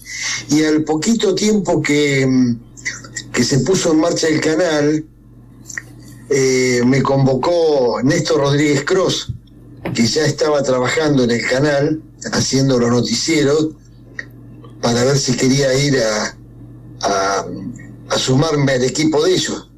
Y bueno, a mí me encantaba porque yo ya hacía un par de años que veníamos haciendo cosas distintas, por supuesto, pero eh, desarrollábamos, digamos, eh, los gustos que teníamos por, por las publicidades y por, y por los programas en Calpa. Ah, mira vos, mira vos. Calpa, claro, sí, sí, bastante tiempo, ¿eh? ¿Y, en y una con, época... ¿Y con quién lo hacías, Carlos? Y con Raúl García, Ah, nosotros hacíamos, con, con Raúl García hacíamos eh, la parte de automovilismo, programita a la tarde, y estaban los muchachos de Splendid, que estaba Canduso, Carlito Stani, Del Formora, Osvaldo Palacios, por ahí me va a escapar alguno, pero ellos hacían toda la parte de fútbol. Y eh, se, se jugaban los partidos en, en las distintas canchas, las fechas, y a la tarde, el domingo, la gente se paraba en, en la esquina del Terana bajo los, los parlantes a escuchar los comentarios. Sí, Así era un poco, digamos, ¿no? Carlos. Y a la noche en Calpa, sí, sí. No, no, no, no, no, sí, Sí, decir, escucho, te escucho. sí, sí, seguí, seguí, perdóname, te corté. No, y, y que, y que a la noche, por ejemplo, en verano, hacíamos en Calpa, como a partir de las 9, ponerle de la noche hasta las 12, un, un- unos programas musicales eh, con, con publicidades. Por eso después yo dejé de hacerlo y seguí haciéndolo en el, canal. Eh, eh, estamos hablando con Carlos Puche. Eh, Carlos, ¿y mm, llegaron a, tra- a- a- a transmitir o, o- o- o, por ejemplo, llegaron a hacer algo del turismo de carretera por aquellas épocas? Sí, fuimos pioneros, mira. No digas. que si uno lo cuenta ahora parece increíble. En aquella época lo más escuchado era Carburando, con el padre de Cacho González Rojo. Exactamente. Y el tío. O sea, era don Isidro González Longhi y Andrés Rouco. Andrés Rouco era el que transmitía las carreras, el tío de Cacho. Por eso él se Exactamente. pone González Rouco, el nombre del apellido del padre y de la madre. Y de la madre, Y exactamente. bueno, y, de- y después estaban los muchachos de Radio Mitre, estaba Alberto Hugo Cando, del que me hice muy, muy amigo, estaba en Radio Mitre. Bueno, y mm, todo el mundo escuchaba la- la- los programas por, por la radio. Claro. A punto tal que nosotros, yo estuve trabajando un tiempo en la agencia Ford, allá en lo de José y Francisco Álvarez, este, y cuando era la época de las carreras, que Carburando hacía todas las tardes por, ra- por Radio Rivadavia un, un programita de media hora, por teléfono pasábamos las informaciones desde la agencia Ford a Carburando en vivo. Mirá vos. Las noticias de, de los autos que iban llegando por ahí, la carrera del domingo y empezaban a llegar coches los martes, los miércoles. Todos los fores en la Ford, el, el taller habilitado para todos los de la marca y los de Chevrolet los recibía Pacheco. Pacheco, claro, claro, claro, que eran la- las dos agencias el Chevrolet y. Ford que... Claro. Bueno, y, y- y- y bueno, y, eh, eso fue cuando en la época de, de- que no existía el canal. Cuando arranca el canal, que en una época, yo estaba haciendo memoria, en Casares había, no digo corriendo todos a la vez porque son de distintos años, ¿no?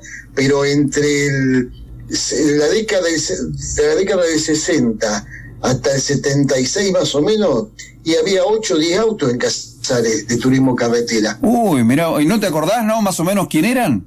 Sí, totalmente. Mira, estaban los hermanos Paulucci, ¿eh? Eh, Luis y Mario. Sí. Con, con su taller fue- era, era extraordinario, por eso que yo extraño esa época. Ellos preparaban el auto en el taller, donde vendían los coches a la vez. Mira ¿Eh? vos, sí. El salón y el costado preparaban el auto, con la persiana abierta a la noche. Y era como un desfile de todos los que nos gustaban los coches carrera. Claro. Estábamos y salíamos, era, y cada cual tenía su peña, ¿viste? Exactamente. ¿Y quién más? Una vuelta. Y bueno, estaba Rubén Lense, que anduvo muy bien, hijo de Paco Lense, ¿eh? Eh, después... Con el Valiant. una- con el Valiant, estaba el Flaco Moro, Héctor Moro, los hermanos Valdrés, que empezaron a correr con la cupecita que le compraron a Marco Ciani, Ajá. estaba Mi- Miguel Carioli, que corría con, con, con Tato Subeldía de acompañante. Y por supuesto preparaban el auto allá en, en el taller de, de la concesionaria de ellos. Sí, ¿no? sí. Este, después estaba el auto de Tonito Marqués, que yo no lo vi nunca correr a Tonito, pero el auto ese lo compró el padre de los chicos de Palma, Ajá, eh, Luis Rubén Di Palma. Luis Rubén Di Palma, claro. el padre de Marquito, de, de, de- de José Luis. Sí, sí, sí, sí. ¿eh? El abuelo de Josito. De Josito, exactamente. Ese auto lo, lo compró, o no sé si fue una peña o quién, de Arrecife y, y corría, no tenía ni 20 años en esa época, Di Palma. Y la característica era que le había puesto una bocina de esas sorpaso que hacen distintos tonos Mirá, auto. mirá y cuando, cuando pa- pasaba por, por el palco, por la largada, que eran dos o tres vueltas el circuito, este, que hacían cazar en 9 de julio Bolívar y venían por la tierra, eh, pasaba tocando bocina, era un loco bárbaro. Este, así que fíjate los coches que había. Mira vos, mira vos. Carlos. punta de auto. Sí. Eh, ¿Y no habrá quedado, no habrá alguna, algún, alguna cinta grabada con todo esto de ustedes, no? No, vos no llegaste a tener nunca. No, yo te cuento. Eh, nosotros usábamos una, un equipo que era el que grababa y a la vez hacía las tomas, una cámara con un grabador grande eh, en el estudio dentro del canal, ¿cierto? Con eso se, se, se tomaban lo- los noticieros, los programas que hacíamos en vivo los sábados y todo, todo lo que se, lo que fuera en vivo, digamos. Y después armaron como un carrito con dos rueditas, como esos carritos de- que le llevan las mujeres a los supermercados, más reforzados, ¿no? Con una batería, la batería de auto, entonces le daban corriente al, al grabador, digamos, desde la batería. Y Pedrito Berti, con la cámara, que era como si fueran dos cajas de zapatos, uno arriba del otro, de la otra, para que te des cuenta el tamaño, este, íbamos a las carreras. Mira vos. Íbamos, en aquella época se corría todos los domingos, todos los domingos, y había carrera en todos los pueblos. Peguajó, 9 de julio, Bragado, eh, Trenquelauquen, y para el otro lado, bueno, eh, toda la zona esa de, de Pergamino, Sí, sí, sí. El fuerte. Eh, era el fuerte. Claro. Bueno, y nosotros nos íbamos según la distancia, o el viernes hemos ido hasta Zapala. Oh, mira vos. Violencia que salió, sí, sí, nos fuimos un miércoles, a Zapala fuimos un miércoles y nos volvimos al otro miércoles, fue una semana, digamos. Este, y llegábamos y hacíamos el, el parque cerrado y la verificación era en un taller cualquiera, en un pueblo que estuviera adecuado. Entonces ahí iban viniendo los coches, le- la- pasamos por la técnica, le hacíamos unos reportajes ahí a la pasada a los corredores, después hacíamos la largada reportaje a todo que largaban en fila. Sí, sí, sí, todos sí. parados en fila, largaban de a uno. Que era por tiempo, era más o menos, era una, una fracción de, de cada minuto, me parece que era, ¿no? Claro, claro. Y largaban por ranking. El 1, el 2, Ajá. el 3, no como ahora que hay clasificación. Claro, claro. Y eso era, era por tiempo, Carlos. Era por tiempo, sí, sí, sí, sí, sí, sí, era por tiempo. Y después, cuando terminaba la carrera, le hacíamos un reportaje a los tres primeros, pongámosle. Claro, claro. Y salíamos como vaga de vuelta a Casares, por supuesto, cuando estábamos a hasta 300 kilómetros a la redonda, digamos, Sí, sí, ¿no? sí. Para llegar, la carrera terminaba tipo 2 de la tarde, nosotros a las 7, las 8, las 9, a más tardar de la noche estábamos en Casares. Y pasábamos en un programa especial lo que habíamos hecho de la carrera de todo el fin de semana. Eso éramos los únicos que hacíamos ese, ese trabajo. Un sacrificio. Después- Sí, pero era con un gusto enorme, no sabés. Aparte, como éramos todos jóvenes. Claro. éramos todos pibes. Yo tenía veintipico de años. Claro, claro. Eh, era un nene, y así. Entonces, eh, caíamos como simpáticos a, a todos por lo que estábamos haciendo. No era competencia de nadie. Por eso que la gente carburando nos apoyaba, nos hicimos amigos, los corredores lo mismo. Viste, cuando se largó el gran premio desde Mercedes, corría Juan Galve, eh, eh, Oscar, Emiliosi, bueno, largaron de la ruta 5 de Mercedes hasta Santa Rosa, de noche. Mirá vos. Y ya está- estaba toda la fila ahí y nosotros fuimos a filmar. Pero todas las carreras, íbamos a todas las carreras. Sí, Carl- sí, sí. Carlos, estamos hablando con Carlos Puche. Eh, ¿Y cuál era, dos cosas, cuál era la movilidad que ustedes tenían? Porque en esa época hay que ver que vos estabas hablando de Zapala, que hacían eh, mucho, mucha, mucha distancia. ¿Y quién más, aparte de Pedro y vos, quién más estaba? Eh, porque solamente ustedes dos estaban. No, iba, iba eh, según donde fuera, si era lejos, iba alguno más. Aunque, mm, aunque tuviera cercanía con el canal, digamos. Claro, claro, sí, Zapala, por ejemplo, fue el hermano de, de Néstor Rodríguez, Carlito Rodríguez. Carlitos, claro. Carlito fue con nosotros. Y algunos más que no me acuerdo ahora. Pero a Zapala fuimos en colectivo, fuimos en micro de línea. Ah, mirá vos. Y después todas las carreras de la zona las hacíamos con el auto mío. Ajá, ah, ah, ponías Yo el tenía, primero tuve un Fiat 600, después tuve un Dodge 1500, Claro. después una, una Rural Fiat 125, y nos movíamos con eso. Vendíamos las propagandas, Claro. entonces se, se, se solventaba la movida. El- los gastos que había. Exacto, que se, que se pasaban a la noche, ¿no? Este, así que sí, lo que pasa es que el equipo ese tenía unas cintas, ¿eh? como un grabador más chico, pero unas cintas anchas, y después se volvía, no, no, no, no había la, la previsión como se hace ahora que todo el mundo guarda, guarda, guarda. En esa misma cinta, al día siguiente, arriba de eso grababan otra cosa. Claro, claro, claro. Sí, sí, sí, sí. Por eso no, no ha quedado, por eso no ha quedado nada. Carlos, eh, bueno, y eso eran eh, la parte de, de- de exteriores. Y un día, un día, un día en el canal, ¿cómo era? Y bueno, un día en el canal eh, se arrancaba haciendo una cosa que se llamaba continuidad, que hoy si vos lo escuchás eh, en cualquier canal te dice la rutina. Entonces, ¿cómo iba a ser el desarrollo de, de la, de- de- desde que abrí el canal tipo 7 de la tarde, que empezaba hasta las 12 de la noche?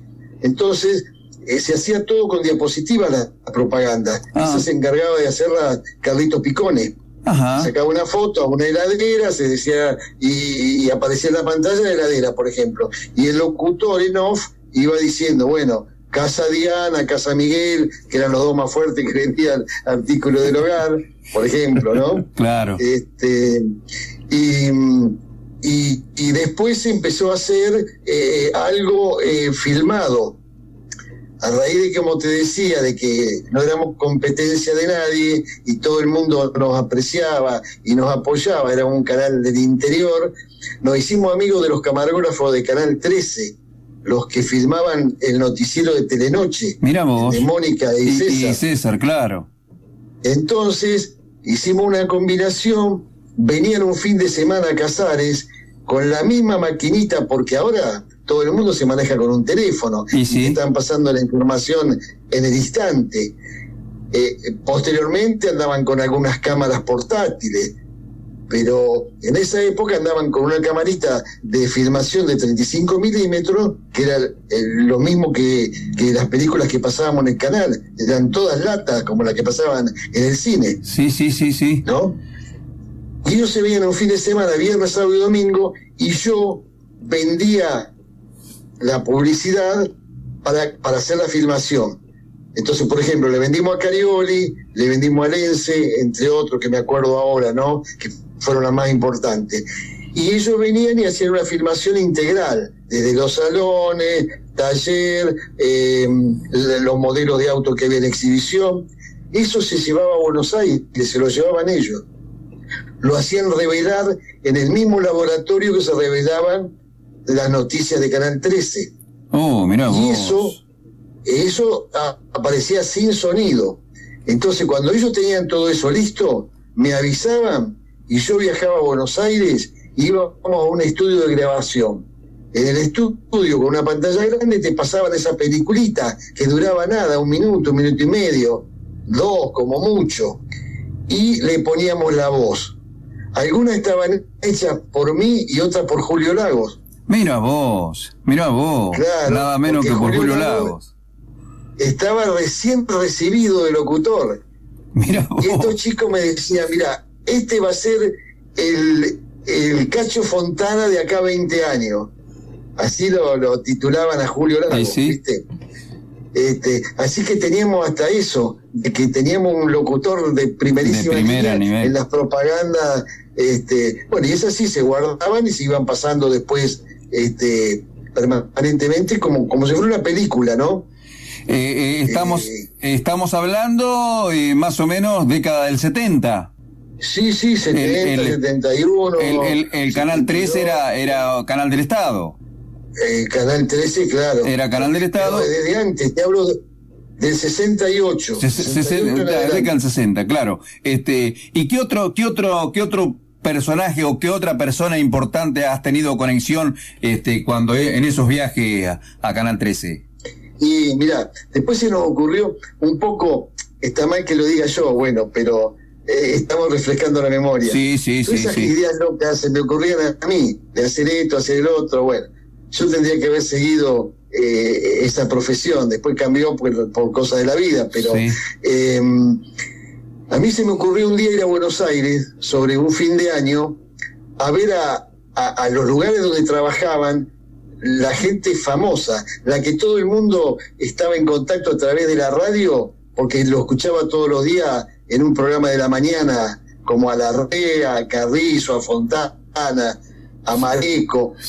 Entonces íbamos con Pedrito, otro chico más, nos quedábamos tres días, íbamos a Radio Rivadavia, por ejemplo, y hacíamos un reportaje a Antonio Carrizo, Ah, que una vuelta vino a, a animar la fiesta de Girasol a Casares. Sí, sí, sí, No recuerdo. acuerdo en cuál año, pero bueno, entonces eh, nos recibían el estudio, todo, y mandaban un saludo de fin de año para la gente del canal y, y toda la población de Casares. Claro. Y un día fuimos a verlo a, a Cacho Fontana, a la radio. No diga. Imaginá, Cacho Fontana, uno estaba acostumbrado a verlo impecable en la televisión cuando hacía Odol Pregunta. Odol ¿te pregunta, claro. Entonces esa mañana, porque ellos arrancaban muy temprano, esta es una anécdota linda, estaba, mm, lo fuimos a ver, em- había empezado el programa y en un corte sale y nos atiende. Estaba barbudo, así nomás, desarreglado. Dice, no, así no podemos filmar, dice. Claro. Dice, toma, acá te anota la dirección y tenía una oficina en Diagonal Norte, cerquita del obelisco, Ahí cerquita, claro. Las locutoras, las locutoras de él, las que hacían los chistes y las propagandas, que una se llamaba Rina Morán y otra Beba Viñola, Claro. hacían a, ma- a- a máquina de escribir los chistes. Es increíble esto, ¿viste? Súper conocidas las dos. Claro, vénganme a ver a las 5 de la tarde, poneré a mi oficina. Cuando llegamos, nos reciben, nos hacen eh, sentar ahí en, un- en una antesala y, y se ve que le han dicho a él, que estábamos nosotros, Claro, que habíamos estado a la claro. mañana. Entonces, al ratito abre la puerta, pasa para este lado, la cierra y dice, espérenme un poquito, que estoy con el presidente de la RAI, la Radio Oh, Televisión Italiana. italiana, claro. Dice, ahora lo despacho y lo atiendo a ustedes, pero así, increíble, ¿viste? un divino el tipo. Este, Carlos. Y entonces llevábamos, sí, sí. Sí, no, no, no, no, perdón, perdón, se- seguí, seguí, seguí. Entonces hacía, armábamos un programa con todos esos que juntábamos en Buenos Aires y lo pasábamos. Y después empezamos a ir, también por contacto, a, por ejemplo, eh, la cena del- de la revista El Gráfico, que se hacía como si fueran los Martín Fierro, vamos a decir. Claro, que importantísimo. O la entrega de las, sí, la entrega de las tapas de la revista Gente. Era una cena impresionante en el Hotel Sheraton. Nosotros hacíamos todos los trámites previos, como con, con el Martín Fierro, con Aptra, teníamos las credenciales y circulábamos libremente. En la, en la cena del gráfico, por ejemplo, una mesa, eran mesas redondas de 12 personas. Estaba Monzón, Fangio, Vila, te lo digo así. Sí, la primera, la- los ídolos de, de- de- de Más toda la vida. importante de- de- exacto, exacto. Y hablaban por el canal de Casares, que viste que en el momento uno Claro. no le daba la trascendencia, pero con el correr de los años, viste, Carlos, era muy lindo, muy lindo. Y cuando llegaba ese material a Casares, ¿qué repercusión eh, se, se se sentía aquí en el pueblo? ¿Qué escuchabas vos de, todas estas eh, estrellas que después iban a pasar por el cable de Canal 3? Y a la, a la gente de Casares le gustaba, le gustaba porque es una cosa que, no se había hecho nunca, no se había visto nunca, a punto tal que tampoco existía el canal. Eso es a partir de que empieza canal y al año, digamos, de que estábamos funcionando, empezamos con esas cosas, ¿viste? Pero, y lo que atraía mucho eran las carreras. Las carreras, sí, todo el mundo estaba pendiente de que pasáramos las carreras. Muy fierrero Casares. Sí, totalmente. Carlos, ¿y qué cantidad de, de abonados más o menos, por si te acordás vos, había en ese momento aquí? Yo no quiero decir un número para no equivocarme, pero al principio habría entre 300 y 500, más o menos. ¿Y, y quién fue que creciendo? Sí, No seguro, sé, sí. seguro. ¿Y quién era el No hombre? sé a qué, a qué cantidad habrá llegado. No, ahora más o menos. No, no sé. No, bueno, no, pero hay mucho. Hoy, es, viste, se, se, se agrandó mucho, pero mucho Casares, entonces también este, hay más participación de la gente.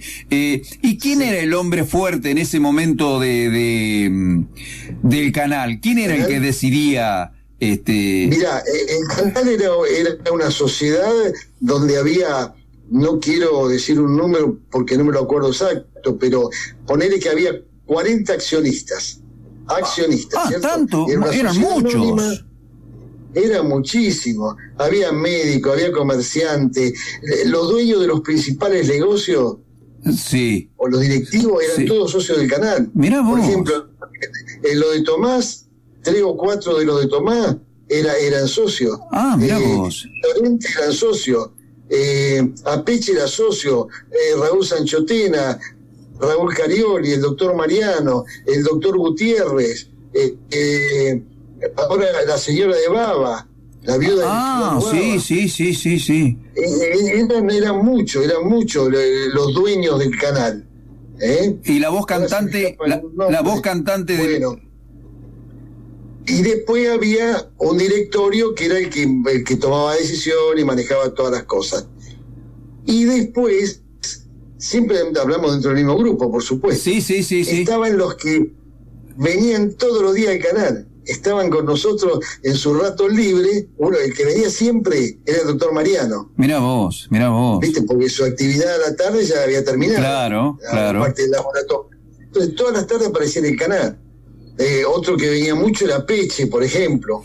Otro que nos apoyó, pero incondicionalmente también, era eh, Raúl Sanchotena. Con él a veces también en, en el auto de él íbamos a, a algunos lados, ahí en la zona. Sí, sí, sí, sí. Una carrera. Claro. Aparte le gustaba. Sí, sí, el Vasco era un po espectacular. Y mm, después Raúl Carioli también, venía bastante. Ese era el grupito más chico que venía siempre y que estaba en contacto con nosotros y, y, y- y- y que el- si teníamos algo que comentar o pedir autorización o presentar algún proyecto, eh, bueno, lo, lo hablábamos. Igual había un gerente, un gerente comercial Ajá. que se llamaba Tato Felipe. Sí, o sea, yo no me acuerdo bien, pero Felipe sí, me acuerdo de, de los hijos, de las hijas. Claro, claro, que vivía a media cuadra de la plaza. Claro, en la Pueyrredón, en la Pueyrredón. Exacto. Y, y- y el gerente técnico era Hilario García, que es el que se, el que manejaba toda la parte técnica, cuando había algún inconveniente, todo, ese era, sabía mucho. Ese era el equipo, digamos. Y después estábamos los que trabajábamos.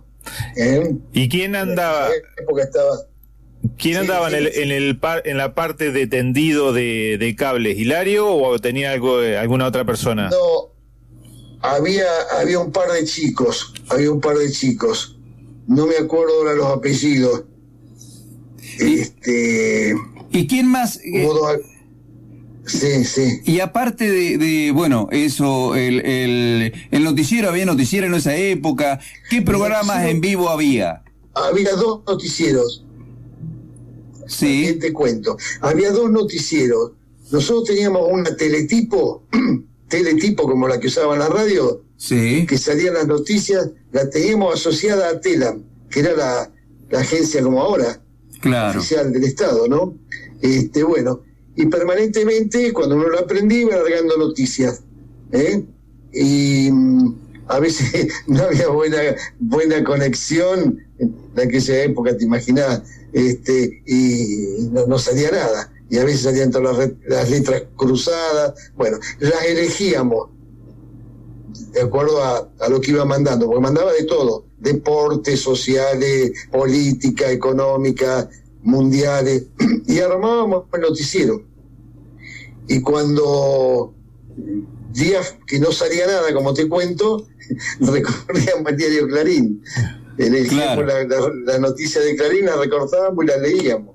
Este, bueno, y hacíamos dos, uno temprano, tipo 7 de la tarde, que duraba un ratito nomás, con algunas noticias. Y ese lo hacía o, o yo solo o Néstor solo. Porque Ajá. Néstor viajaba mucho a La Plata en aquella época y por ahí había días que no estaba en Casares.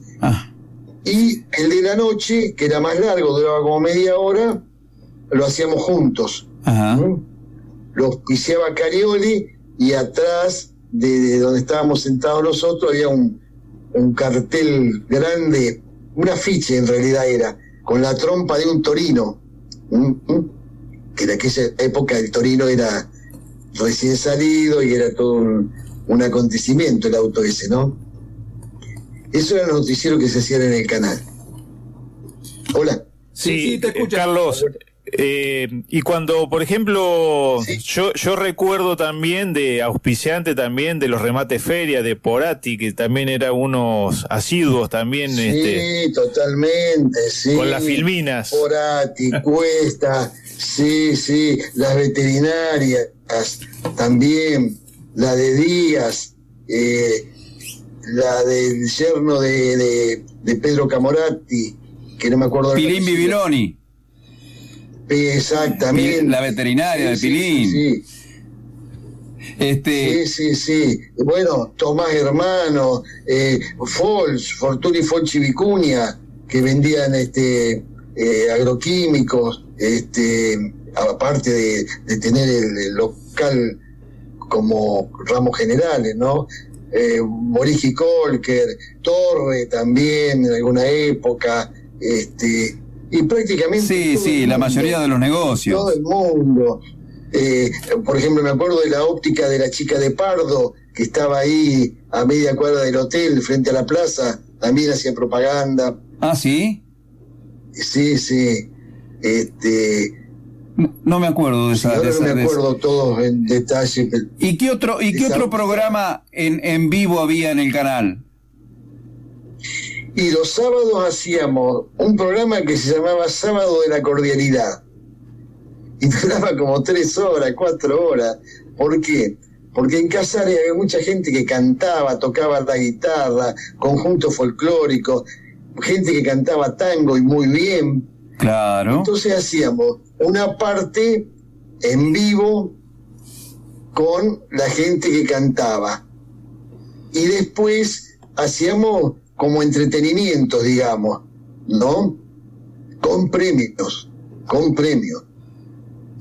Por ejemplo, una vuelta se le ocurrió no sé a quién decir, bueno, el que llegue primero al canal con una tortilla de papa recién hecha, vos fíjate, ¿no? Sí, sí. Se gana una licuadora de Casa Diana.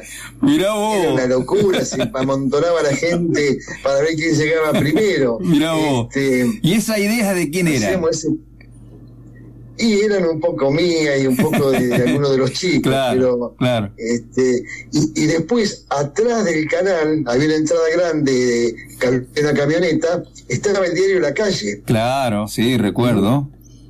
Sí, sí. Bueno, y ahí estaba, estaba la imprenta y, y donde se tiraba el diario, donde se confeccionaba, todo. Así que era un, un mini complejo periodístico, digamos, Claro. ¿no? Eh, Carlos, estamos hablando con Carlos Puche. Eh, ¿Y cuántos años en el canal? Y yo debo haber estado eh, en ocho años o nueve, Eh, tal vez diez. Oh, bien, bien, muchos años. Este, Carlos, vamos a meternos ahora en la parte que realmente eh, esperamos todos, que es tu relación con el auto, por supuesto, como lo que hablaba recién, pero en la, en la, en esa empresa que, que eh, creaste en ese momento y que tuvo tanta repercusión por, por, por nuestro querido Toro también, ¿no? Sí, sí, Eh, sí. Nos vamos a ir a una pequeña pausa y, y después seguimos con Carla Puche.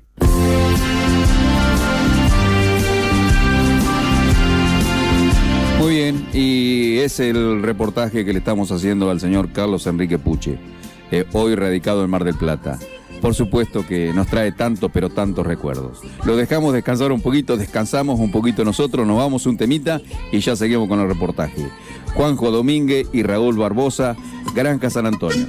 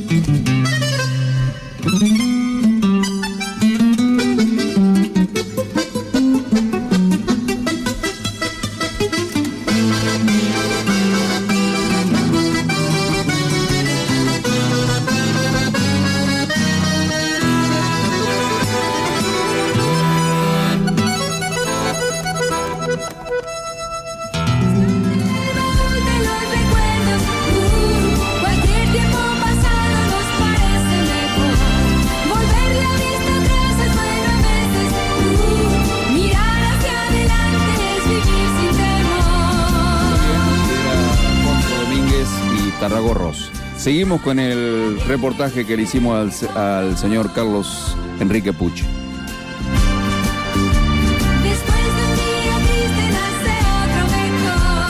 Bueno, muy bien, estamos, seguimos con Carlos Puche, eh, este querido amigo que hace tantos años se, se radicó en Mar del Plata. Carlos, bueno, eh, nos contaba hoy fuera de micrófono que eh, cómo se da la de Puma Plus. Bueno, eso surgió eh, a raíz de un viaje que estábamos haciendo con el doctor Mariano, que como te decía recién, estaba permanentemente con nosotros en el canal, apoyándonos y, y- y acompañándonos, en un viaje que hacía el doctor Mariano a Buenos Aires a comprar películas. Íbamos a la distribuidora de películas a comprar películas para el canal, series. Ajá. Entonces íbamos juntos en el viaje, iba él y yo. Y me dice, mira, tengo que hacer un negocio con vos, chiquito, me dice. Porque él en realidad había sido profesor mío del colegio secundario, del colegio nacional. Claro, Ahí empezó la relación claro. nuestra. Siempre tenemos buena onda. Y aparte una persona muy querida también, Carlos. Sí, una persona espectacular. Espectacular. Espectacular. Sí, totalmente. Yo que ahora tengo contacto con, con Martín. Con Martín, Martín claro. Mariano. Sí, sí. Sí. Tomamos café muy seguido. Sí, Mira vos, sí. mira vos. Es más chico que yo. Y bueno, entonces me dice, tengo que hacer un negocio con vos. Le digo, bueno, no sé, doctor, usted dirá. Dice, vamos a empezar a fabricar bolsas de polietileno. Ah, vos no lo tuteabas, Carlos. ¿Eh? No lo tuteabas vos. No, en aquella época. no. Claro, No claro. se tuteaba a las personas mayores. No, no, no. Era de usted a todo. Sí, sí. Bueno, y ella tenía todo más o menos como averiguado, digamos, ¿viste? Eh, eh, dónde se vendía el material, dónde se vendían las máquinas, qué sé yo. Y bueno, él se había ido con un dato a, a la casa del suegro de Adolfo Grobocopátil, al negocio. Don José Feller. Feller, Claro. para preguntarle dónde compraba el polietileno, ¿viste? Que hacía las bolsas para la cedería. Claro. Entonces, ese señor le dio el dato y a la vez otra persona nos dio el dato de dónde vendían las máquinas. Era todo más o menos en la zona de, de- de Chacarita, ¿viste? Ya por la avenida del Victorio. el Ah, mira vos. En esa zona. Sí, sí, sí, ahí. Y bueno, entonces fuimos a una fábrica y compramos unas bobinas y las trajimos a Casares y compramos, compré una maquinita ahí, mm, chiquitita, manual, y pusimos eh, el local al lado de la- del canal, en un localcito chiquito que tenía Pacheco. Ah, era también de Pacheco ese. Ese local era de Pacheco, había una chica que, te- que hacía tejidos ahí. Ajá. La chica se va y queda el local vacío. Y nos venía bárbaro porque yo podía estar en eso y en el canal a la Claro, claro, estabas a un medio. paso. Claro. Y bueno, y había que ponerle un nombre. Entonces dijimos, Puche Mariano. Puma, claro. No primero yo por nada, sino porque sonaba Puma, sonaba más, más familiar, Más digamos, familiar, más fácil claro. de recordar.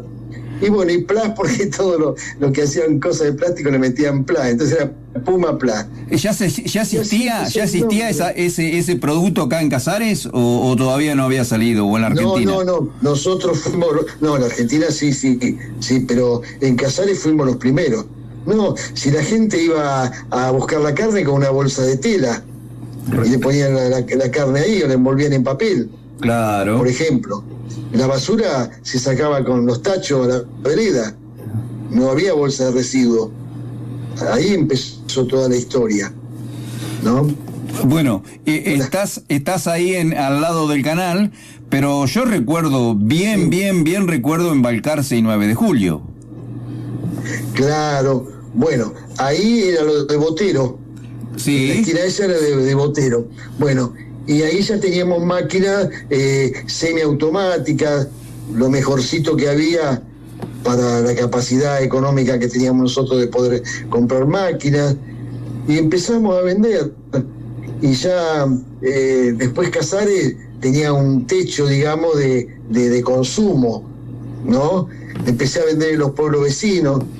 Ah, íbamos hasta Azul o La Barría, para el otro lado íbamos hasta Lincoln, Una zona grandísima. sí, íbamos a Trenquerauque y to- todos los, los- los intermedios, digamos, ¿no? Por la ruta 5 íbamos hasta Mercedes. Lo que pasa es que era mucho andar en la calle y, y mucho viaje, porque íbamos y volvíamos en el día. Entonces, una locura. Entonces empecé a buscar distribuidores en cada uno de esos lugares, o en la mayoría, tenía un, un- un negocio que ellos eran los que vendían. Veías uno solo vos nada más. proveía. Exactamente. Así fue, así fue. Y ahí, ahí lo empezamos a agrandar un poco más.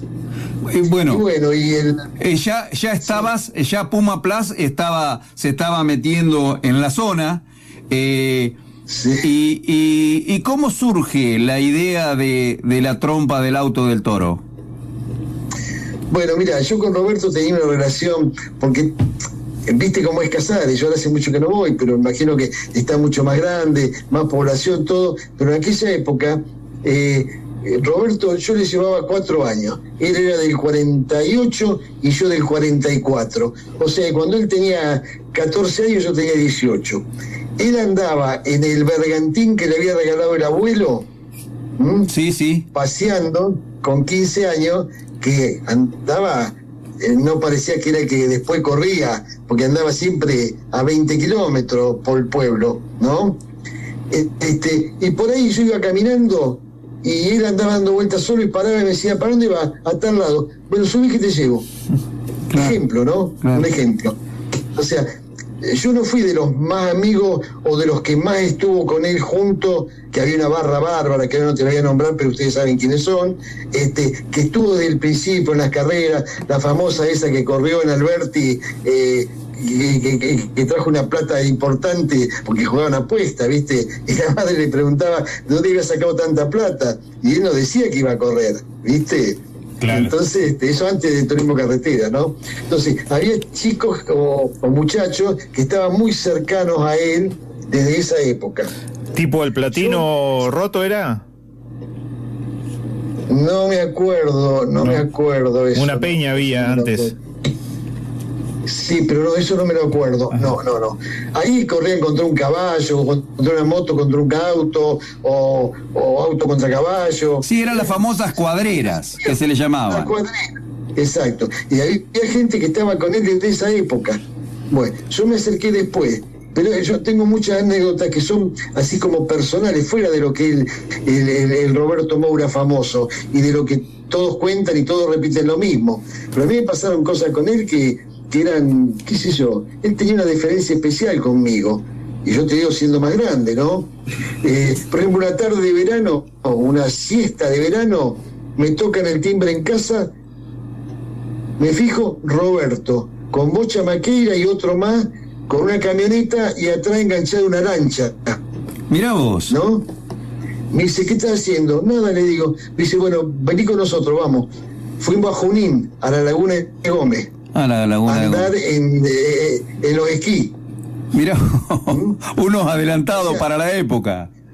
Claro, y a mí ni se me había ocurrido, ni, ni sabía que iban a hacer ese programa y nada. Y él me vino a buscar a mi casa. Claro. ¿Te das cuenta de Sí, las, sí. las cosas que pasaban? Por ejemplo, este mm, eh, después, eh, una vez nosotros viajábamos todos los, todas las semanas a Buenos Aires hacer cosas allá que en Casares no podíamos hacer porque no había, no había elementos, ¿no? Que nos hacíamos hacer en Buenos Aires. Y salíamos tipo 4 de la mañana para estar a las 7 y media o 8 cuando abrían los, negocios allá. Con niebla, sin niebla, lloviendo, como fuera. Una noche salimos, íbamos mi hermano y yo en una camioneta y paraba todo el mundo en Chivilcoy a tomar un café, a cargar nafta y después seguía el último tramo. Cuando sí. nosotros bajamos al Automóvil Club, sale Roberto y Bocha Maqueira y veo que se suben a una a una R12 rural. Ajá. Usada, ¿viste? Sí, sí, sí. Y siguen para los saludamos y salen para Buenos Aires. Nosotros tomamos café, qué sé yo, al ratito salimos. Cuando vamos llegando a Mercedes, que en aquella época ahora no sé cómo está la ruta, me imagino que- no estarán más todos esos puentecitos angostos. No, Era no, mucho ahora no. puente angosto. Por eso, por eso. Bueno, y por ahí vemos en la banquina tirada allá abajo, una zanja, la, la- la rural. Mira vos. Ya amaneciendo. Y un caballo muerto al lado. Digo, "Uh, estos, estos llevaron el caballo por delante. Entonces, le digo a mi hermano, vamos a entrar a, a ver dónde, dónde están. Y entramos En Mercedes era esto. Sí, sí. Eh, y estaban los dos en el hospital. Mira vos. A Roberto lo estaban operando. Y a Bocha, bueno, le tuvieron que hacer una cirugía plástica bárbara, porque viste, le habían desarmado la cara. Sí, sí, sí, eso. Eso fue una, tuvo una repercusión bárbara acá, eso, esa noticia. Empezamos a casar, todo, suspendimos el, ir a Buenos Aires, nos volvimos y al día siguiente acompañamos a la mujer de Maqueira con una ambulancia a llevarlo a Bocha a Buenos Aires. Y, y de ahí fue cuando Roberto le quedó esa cicatriz arriba del ojo, Ajá, claro, claro. de ese accidente. De ese accidente. de ese accidente. Bueno, y ahí sin querer, por esas cosas del destino, me tocó estar ahí en ese momento. En ese momento. Fuimos los primeros que llegamos porque, porque yo me acordé que andaban en ese auto. En ese auto, que si claro. yo no veo en qué auto se suben, ni me entero. Ni te enterabas, Seguimos- seguimos claro. derecho. Carlos, estamos hablando con Carlos Puche y ¿cómo eran eh, eh, el gran despegue de Puma Plus? ¿Cómo fue? Bueno, eh, siempre asociado, vos fíjate cómo es, cómo es el, el tema, siempre asociado con las carreras de auto. Siempre vos. algo que ver eh, el, el turismo carretera. Nos invitan a una peña el 9 de julio que tenía Faustino. Ah, sí. Hace unos días estuvo cumpliendo 90 años, eh, Mirá. Carlos. Mirá vos. Y bueno, éramos un montón, no sé, seríamos 40, 35, 40, no sé, éramos, éramos muchos. Y nosotros de Casares íbamos, porque también, viste, uno colaboraba con algo al fin de la, de la noche, entonces hacían, juntaban un poco de plata como todas las peñas. Sí, sí. Y a mí me tocó al lado, sentado en la mesa, un señor que yo digo mayor, que sería como si tuviera la edad mía a- a hoy y yo tenía 25 años. O Sí, sí, sí. Un poquito más, pero, pero no más. Y me preguntó a qué me dedicaba por- y por qué estaba ahí. Entonces le dije que yo estaba en el canal, qué sé yo, bueno. Este, y me dice, yo tengo en Entre Ríos, en La Paz, un campo y un molino arrocero. Y tengo cinco hijos varones que están allá. Dice, vos tenés, pero así, diciéndomelo como, como una orden, ¿no? Vos tenés que ir a La Paz a venderle a mi hijo bolsa. Ah, mira vos. Yo le dije que sí, pero viste, como, como conversación de, de asado, digamos, ¿no? Sí, sí. Y bueno, y cua- cuando ya nos despedíamos, que nos estábamos subiendo prácticamente a la camioneta para volvernos a Casares. Eh, El me toro también estaba, el toro también estaba en esa, en esa cena. Sí, sí, sí, sí, sí, sí. Habíamos unos cuantos de Casares. Sí, sí, sí. Éramos unos cuantos. Eh, entonces me dice, bueno, venite mañana, tenés que venir mañana a la tarde, que yo voy a hablar por teléfono con mi hijo y yo quiero que vos estés escuchando lo que yo hablo con ellos. Uy, mira vos. Digo, y le digo, mi hermano, vámonos, bueno, vamos, sí, cómo nos vamos a ir. Bueno, fuimos, nos recibió en la casa el 9 de julio, llama por teléfono y le dice a los hijos, así como te lo digo, mira, acá está Carlito, él me decía Carlito, que en Casares tiene una fábrica de bolsas de polietileno. Va a ir para allá, ustedes lo van a recibir y le van a comprar todas las bolsas que le hagan falta. Bueno, yo me quería morir, no lo podía creer, pero no tenía ni idea de lo que iba a pasar, ni idea. Bueno, de Casares allá debe haber mil, mil kilómetros, un poco más, hay que pasar. Sí, tal vez un poco más, sí. A 130 kilómetros, sí. Bueno, yo tardaba, andaba en un rastrojero, te imaginas cuánto tardaba. Ah. Eso eran los primeros viajes. Paraba en Rosario, dormía ahí, y el siguiente seguía.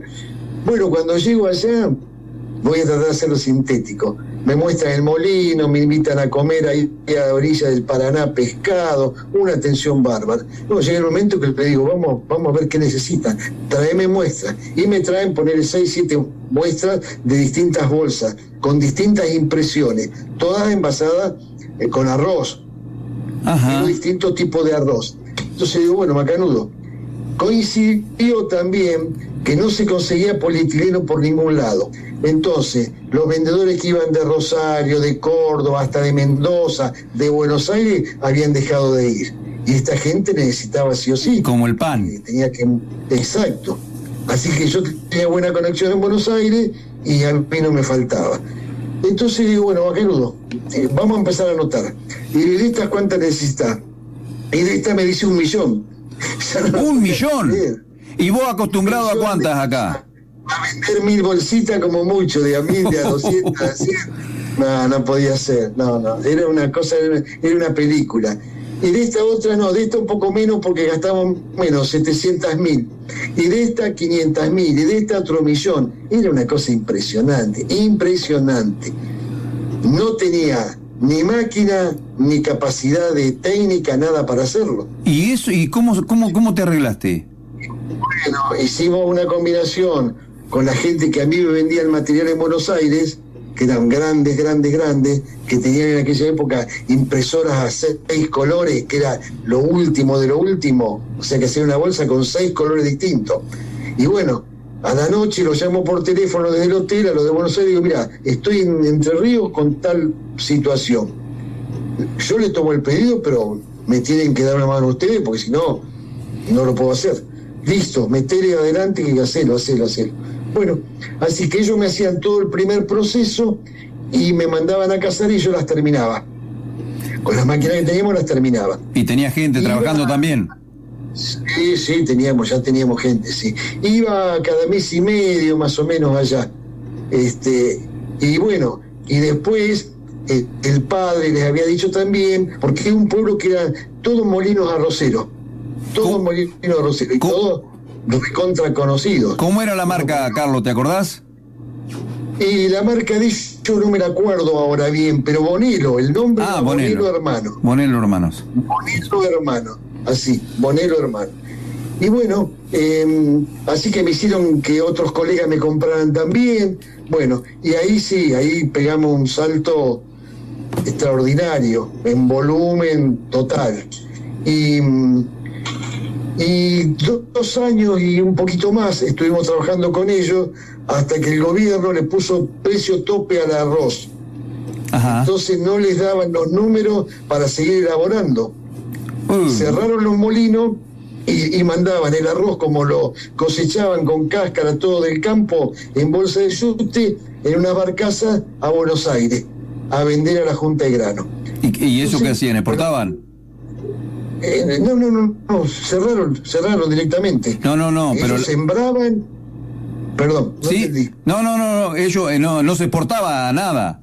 Era todo para consumo No, acá. No, no, era todo para consumo interno. Ellos vendían desde Entre Ríos, vendían para el norte, para el sur, para todos los supermercados, almacenes, tenían sus vendedores. Sí, sí, sí. Ellos vendían toneladas de arroz, toneladas. Este, y bueno, entonces se, se nos terminó un ingreso re importante. Y, y para, para suplir eso con, con otra cosa ya no teníamos en la zona, ni en Casares ni en toda la zona, porque todos los clientes juntos de toda la zona no hacían ese cliente solo. Claro, claro.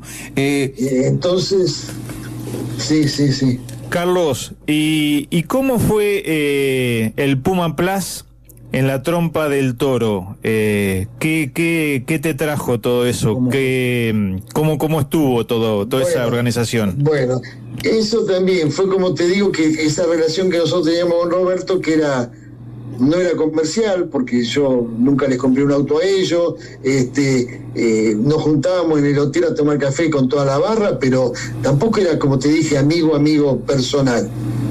Pero teníamos una, una simpatía ambos.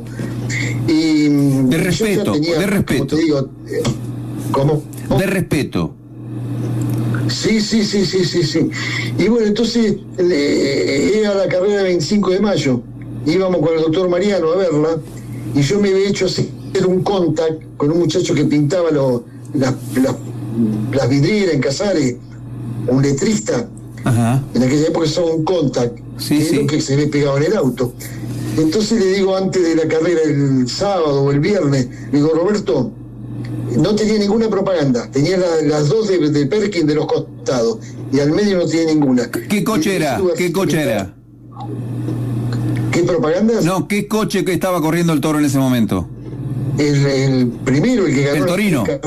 la- No, no, no, no, no, no. El Chevrolet Colorado. El Chevrolet, claro, claro.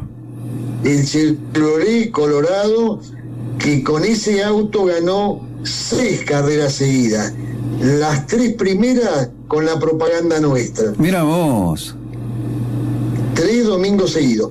Y ahí fue cuando la gente del whisky, Ole Mugler, le compra toda la propaganda del auto y le cambian el color. Claro, dorado. El eh, el dorado y ahí salió el famoso 7 de oro. Y donde estaba la propaganda nuestra estaba el logotipo de Ole Mugler. Y la nuestra pasó a la cola, a la bajadita de- del baúl, que quedó para siempre ahí. Bueno, De- Carlos, pero ¿cómo fue esa primera carrera? ¿Le pedís, le pedís permiso? ¿Cómo, cómo, cómo le, le pedís para, para... No, yo le digo, le digo, Roberto, eh, ¿podemos poner la propaganda de Pumaplan en el capó? Después, bueno, decime cómo va a salir eso, porque nadie te perdonaba una, ¿viste? Porque con eso lo- los corredores bancaban todo.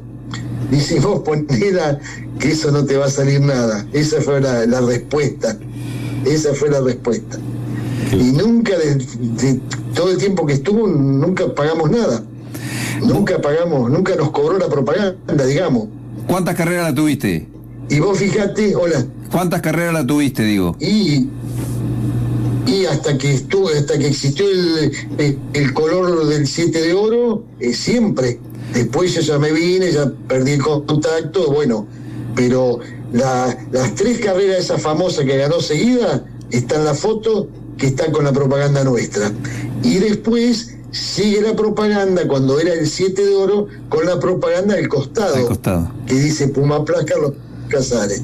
Siempre. Inclusive. Y bueno, sí. Inclusive hemos rescatado alguna, eh, José ha rescatado por, por YouTube alguna, algunos relatos de la época eh, que nombrando Sí. Puma Pla, el coche de, de Carlos Casares, el auto de Puma Pla. Claro, no.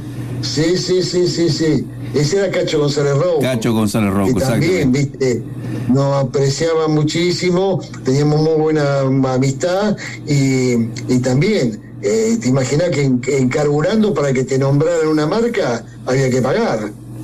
Y Cacho decía, el hombre de Puma Pla, cuando gana la primera carrera en Bahía, está, eh, está la filmación y el relato, el audio, que dice, atención Carlos Casares, va a ganar Roberto Maura que yo, dice el hombre de Puma Plus. Exactamente, sí, sí, sí, sí. Y eso hizo que, que, el, que el nombre de Puma Plus hiciera conocido.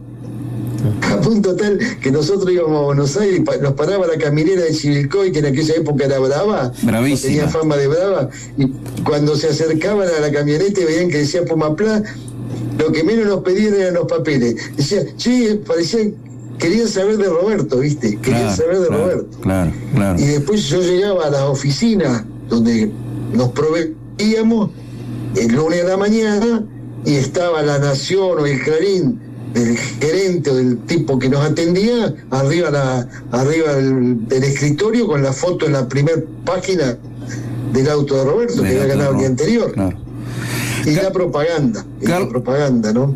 Carlos, estamos hablando con Carlos Puche. ¿Y cuándo, cuándo es el comienzo de, de, de, de Puma Plus?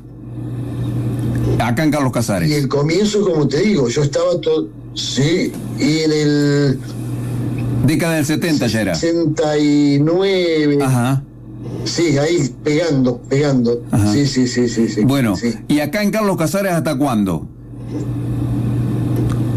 Hasta el 78. Hasta el 78. Dos años, dos años antes, cuando se nos caen los clientes estos porque no podían envasar, eh, yo empecé a viajar a Mar del Plata. Y venía a Mar del Plata, estaba una semana, tenía contactos que me presentaban empresarios. Otra, otra cosa que también he tenido mucha suerte en la vida.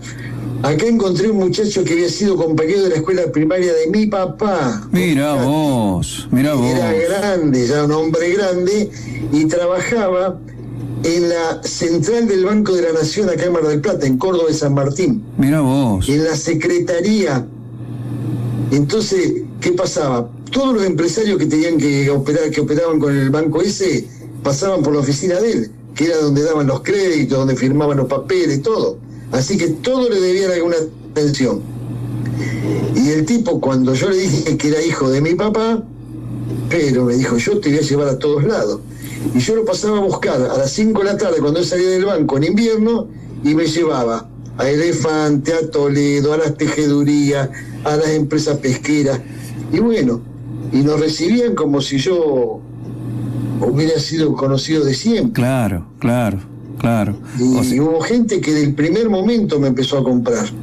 Y ahí empezamos a recuperar El, sí, mercado también, ¿no? El mercado también, claro, claro. Y entonces ahí en el 78 ya decidís con, irte con todo Claro, claro. a, ya a radicarte allá. que, que dos años hubo continuidad de pedidos y todo, yo hacía los pedidos acá, se los mandaba a mi hermano, los armábamos y los traíamos con las camionetas, los mandábamos por, por, por camión o por colectivo, por el rápido. Y, y cuando vimos que, que sí, que teníamos el mercado más o menos dominado, eh, no- nos vinimos. Por supuesto. porque era la única forma de, de, de- de- de seguir progresando la fábrica. Ya habíamos llegado a un techo que no, no, que no teníamos más. Claro, claro. Por supuesto que siempre todo eso escuchando el, el turismo de carretera, ya la última parte también viéndolo por sí, televisión y, y- y como todo casarense, este, haciendo fuerza por nuestro querido amigo, ¿no? Absolutamente. Y ya acá también nos empezamos a vincular con, con gente de la carrera y todo. Eh, tuvimos la propaganda nuestra en el auto de la Los Ramos, en una época. Que siempre Después- corrió conforme, parece, ¿no? Sí, Sí, confort, sí, confort. sí. Después te- te- teníamos relación con Landa. Ajá, Juan Manuel Landa. subcampeón cuando Claro. salió campeón. Con el Dodge me parece que corría él. Claro, con una Coupé 2, sí, sí, sí, sí, sí. Este, había otro chico también que corría, que también le pusimos la propaganda. Después teníamos una peña con, con otro muchacho que, que corría, pero viste, no, no, no había medio económico, así que largaba, pero siempre y ese teníamos la propaganda todo a lo largo de, de las dos puertas, de la, de la puerta y ocupaba desde guardabarro de atrás hasta de adelante. O sea que siempre estuvimos conectados a las carreras. Con ligado, claro, claro, claro. Este, bueno, eh, una hora hace que estamos, Carlos. No me digas, Sí. se pasa volando. Se rato. pasa volando y realmente te agradecemos, te agradecemos de corazón de que nos hayas atendido y que te hayamos molestado. Eh, realmente queríamos tener, te queríamos tener la, la- la palabra tuya porque siempre, siempre acá, de, en algún momento se acuerda mucho de vos la gente. Eh, y principalmente ahora que ha, ha ha salido que gracias a Dios este la página tanto la página como el programa de radio tiene tiene buena buena repercusión este queríamos agradecerte Carlos, también... No, eh, agradecido soy yo totalmente, eh, porque después de tantos años que yo me vine y que se acuerden de mí y que se molesten de, de llamarme y en ocupar una hora de- de- del tiempo de ustedes en, en charlar conmigo, para mí es una satisfacción enorme, realmente. Puma Plus también marcó eh, un estilo acá en Casares con la banderita cuando el toro con el 7 de oro.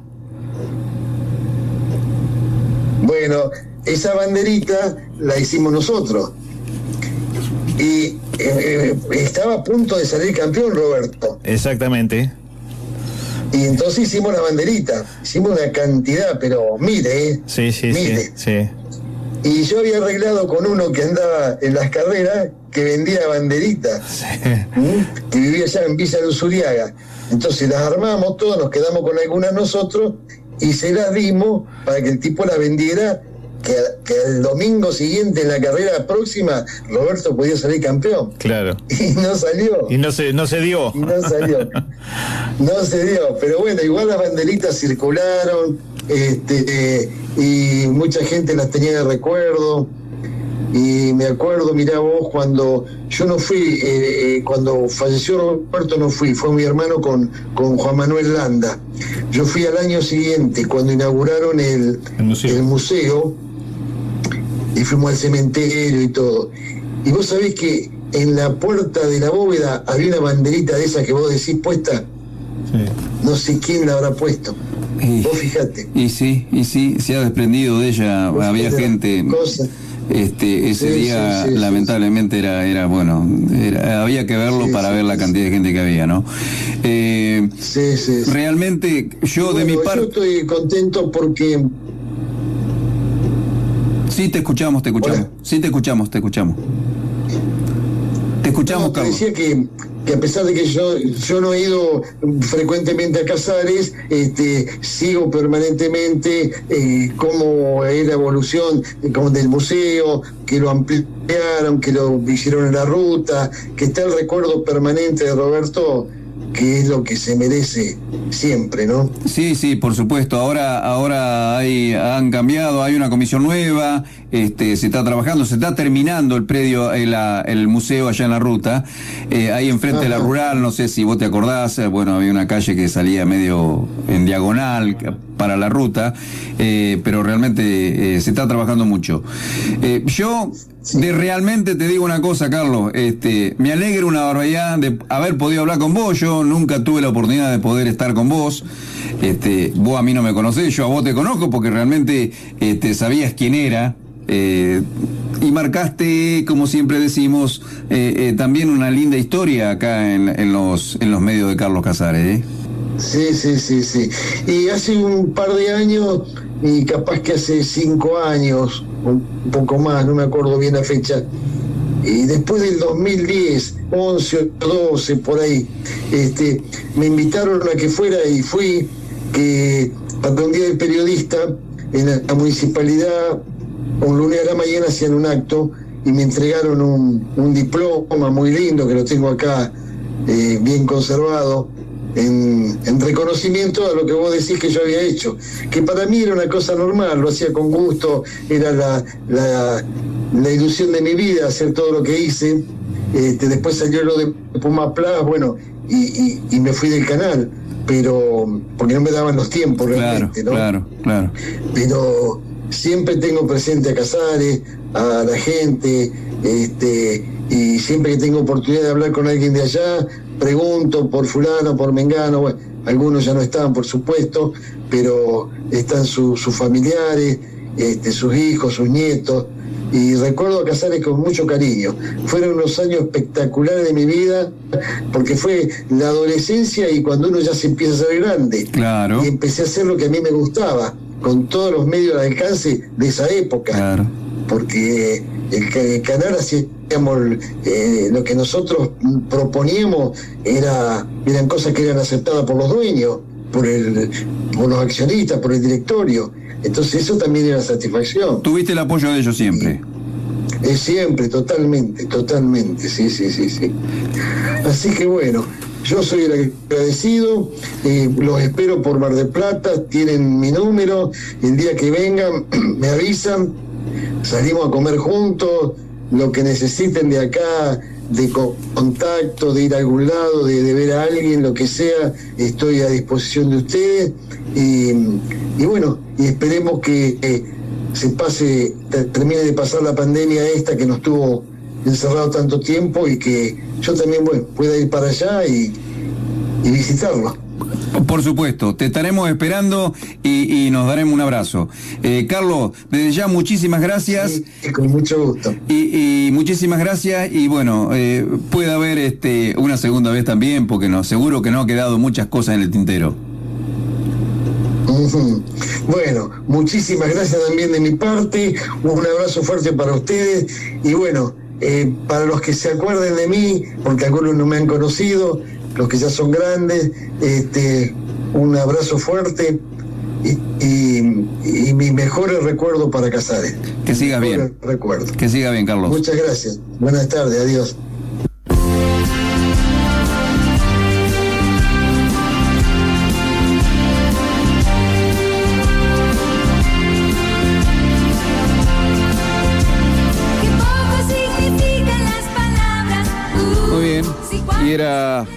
La palabra del señor Juan Carlos Puche. Realmente, sí, muchos recuerdos.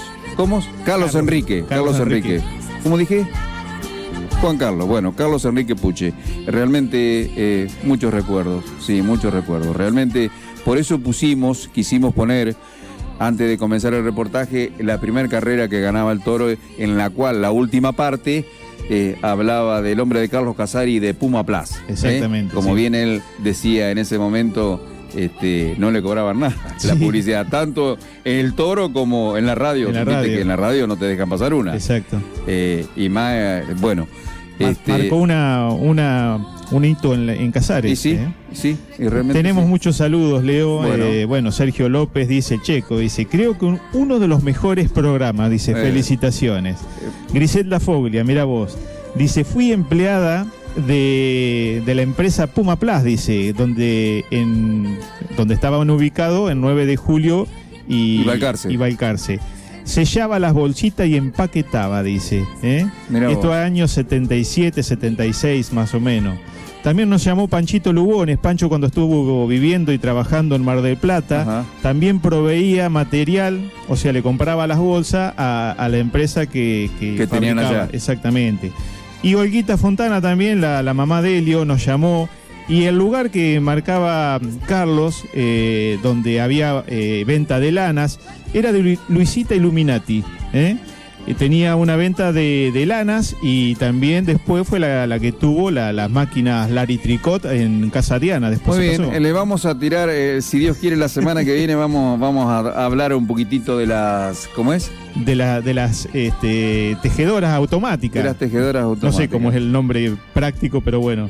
Máquinas de tejer. Máquinas de tejer, sí, ¿Eh? se usaba en una época. Que se usaba. usaban todo- Antes, por supuesto que era la... la- a mano, a mano, la- aguja. Era a mano. Exacto. Bueno, pero después Eh, llegó la, la- la- Había una señora eh, en 9 de julio al lado de la carnicería de Juancho Ferreira, que era, Ajá. el apellido era Cutiño, del, del esposo, ¿no? Este, realmente hacía unos pullover, pero viste que yo, unos ocho, Sí, sí, acá, sí. todo, bueno, era espectacular. Bueno, Después yo- vinieron las máquinas. Yo me acuerdo de Luisita que hacía los este los eh, los eh, pullover eh, Bariloche. Bueno, claro. ¿Eh? Bueno, eso será para el Para próximo otra historia. programa. Eh, ¿Nos vamos, José? Nos vamos, Leo. Quédense que ya viene la música de los años dorados con Julio Miguel. Yo me despido hasta el sábado que viene, por supuesto, con muy buena música y más historias. Chau, hasta el sábado. Hasta el sábado que viene, gente.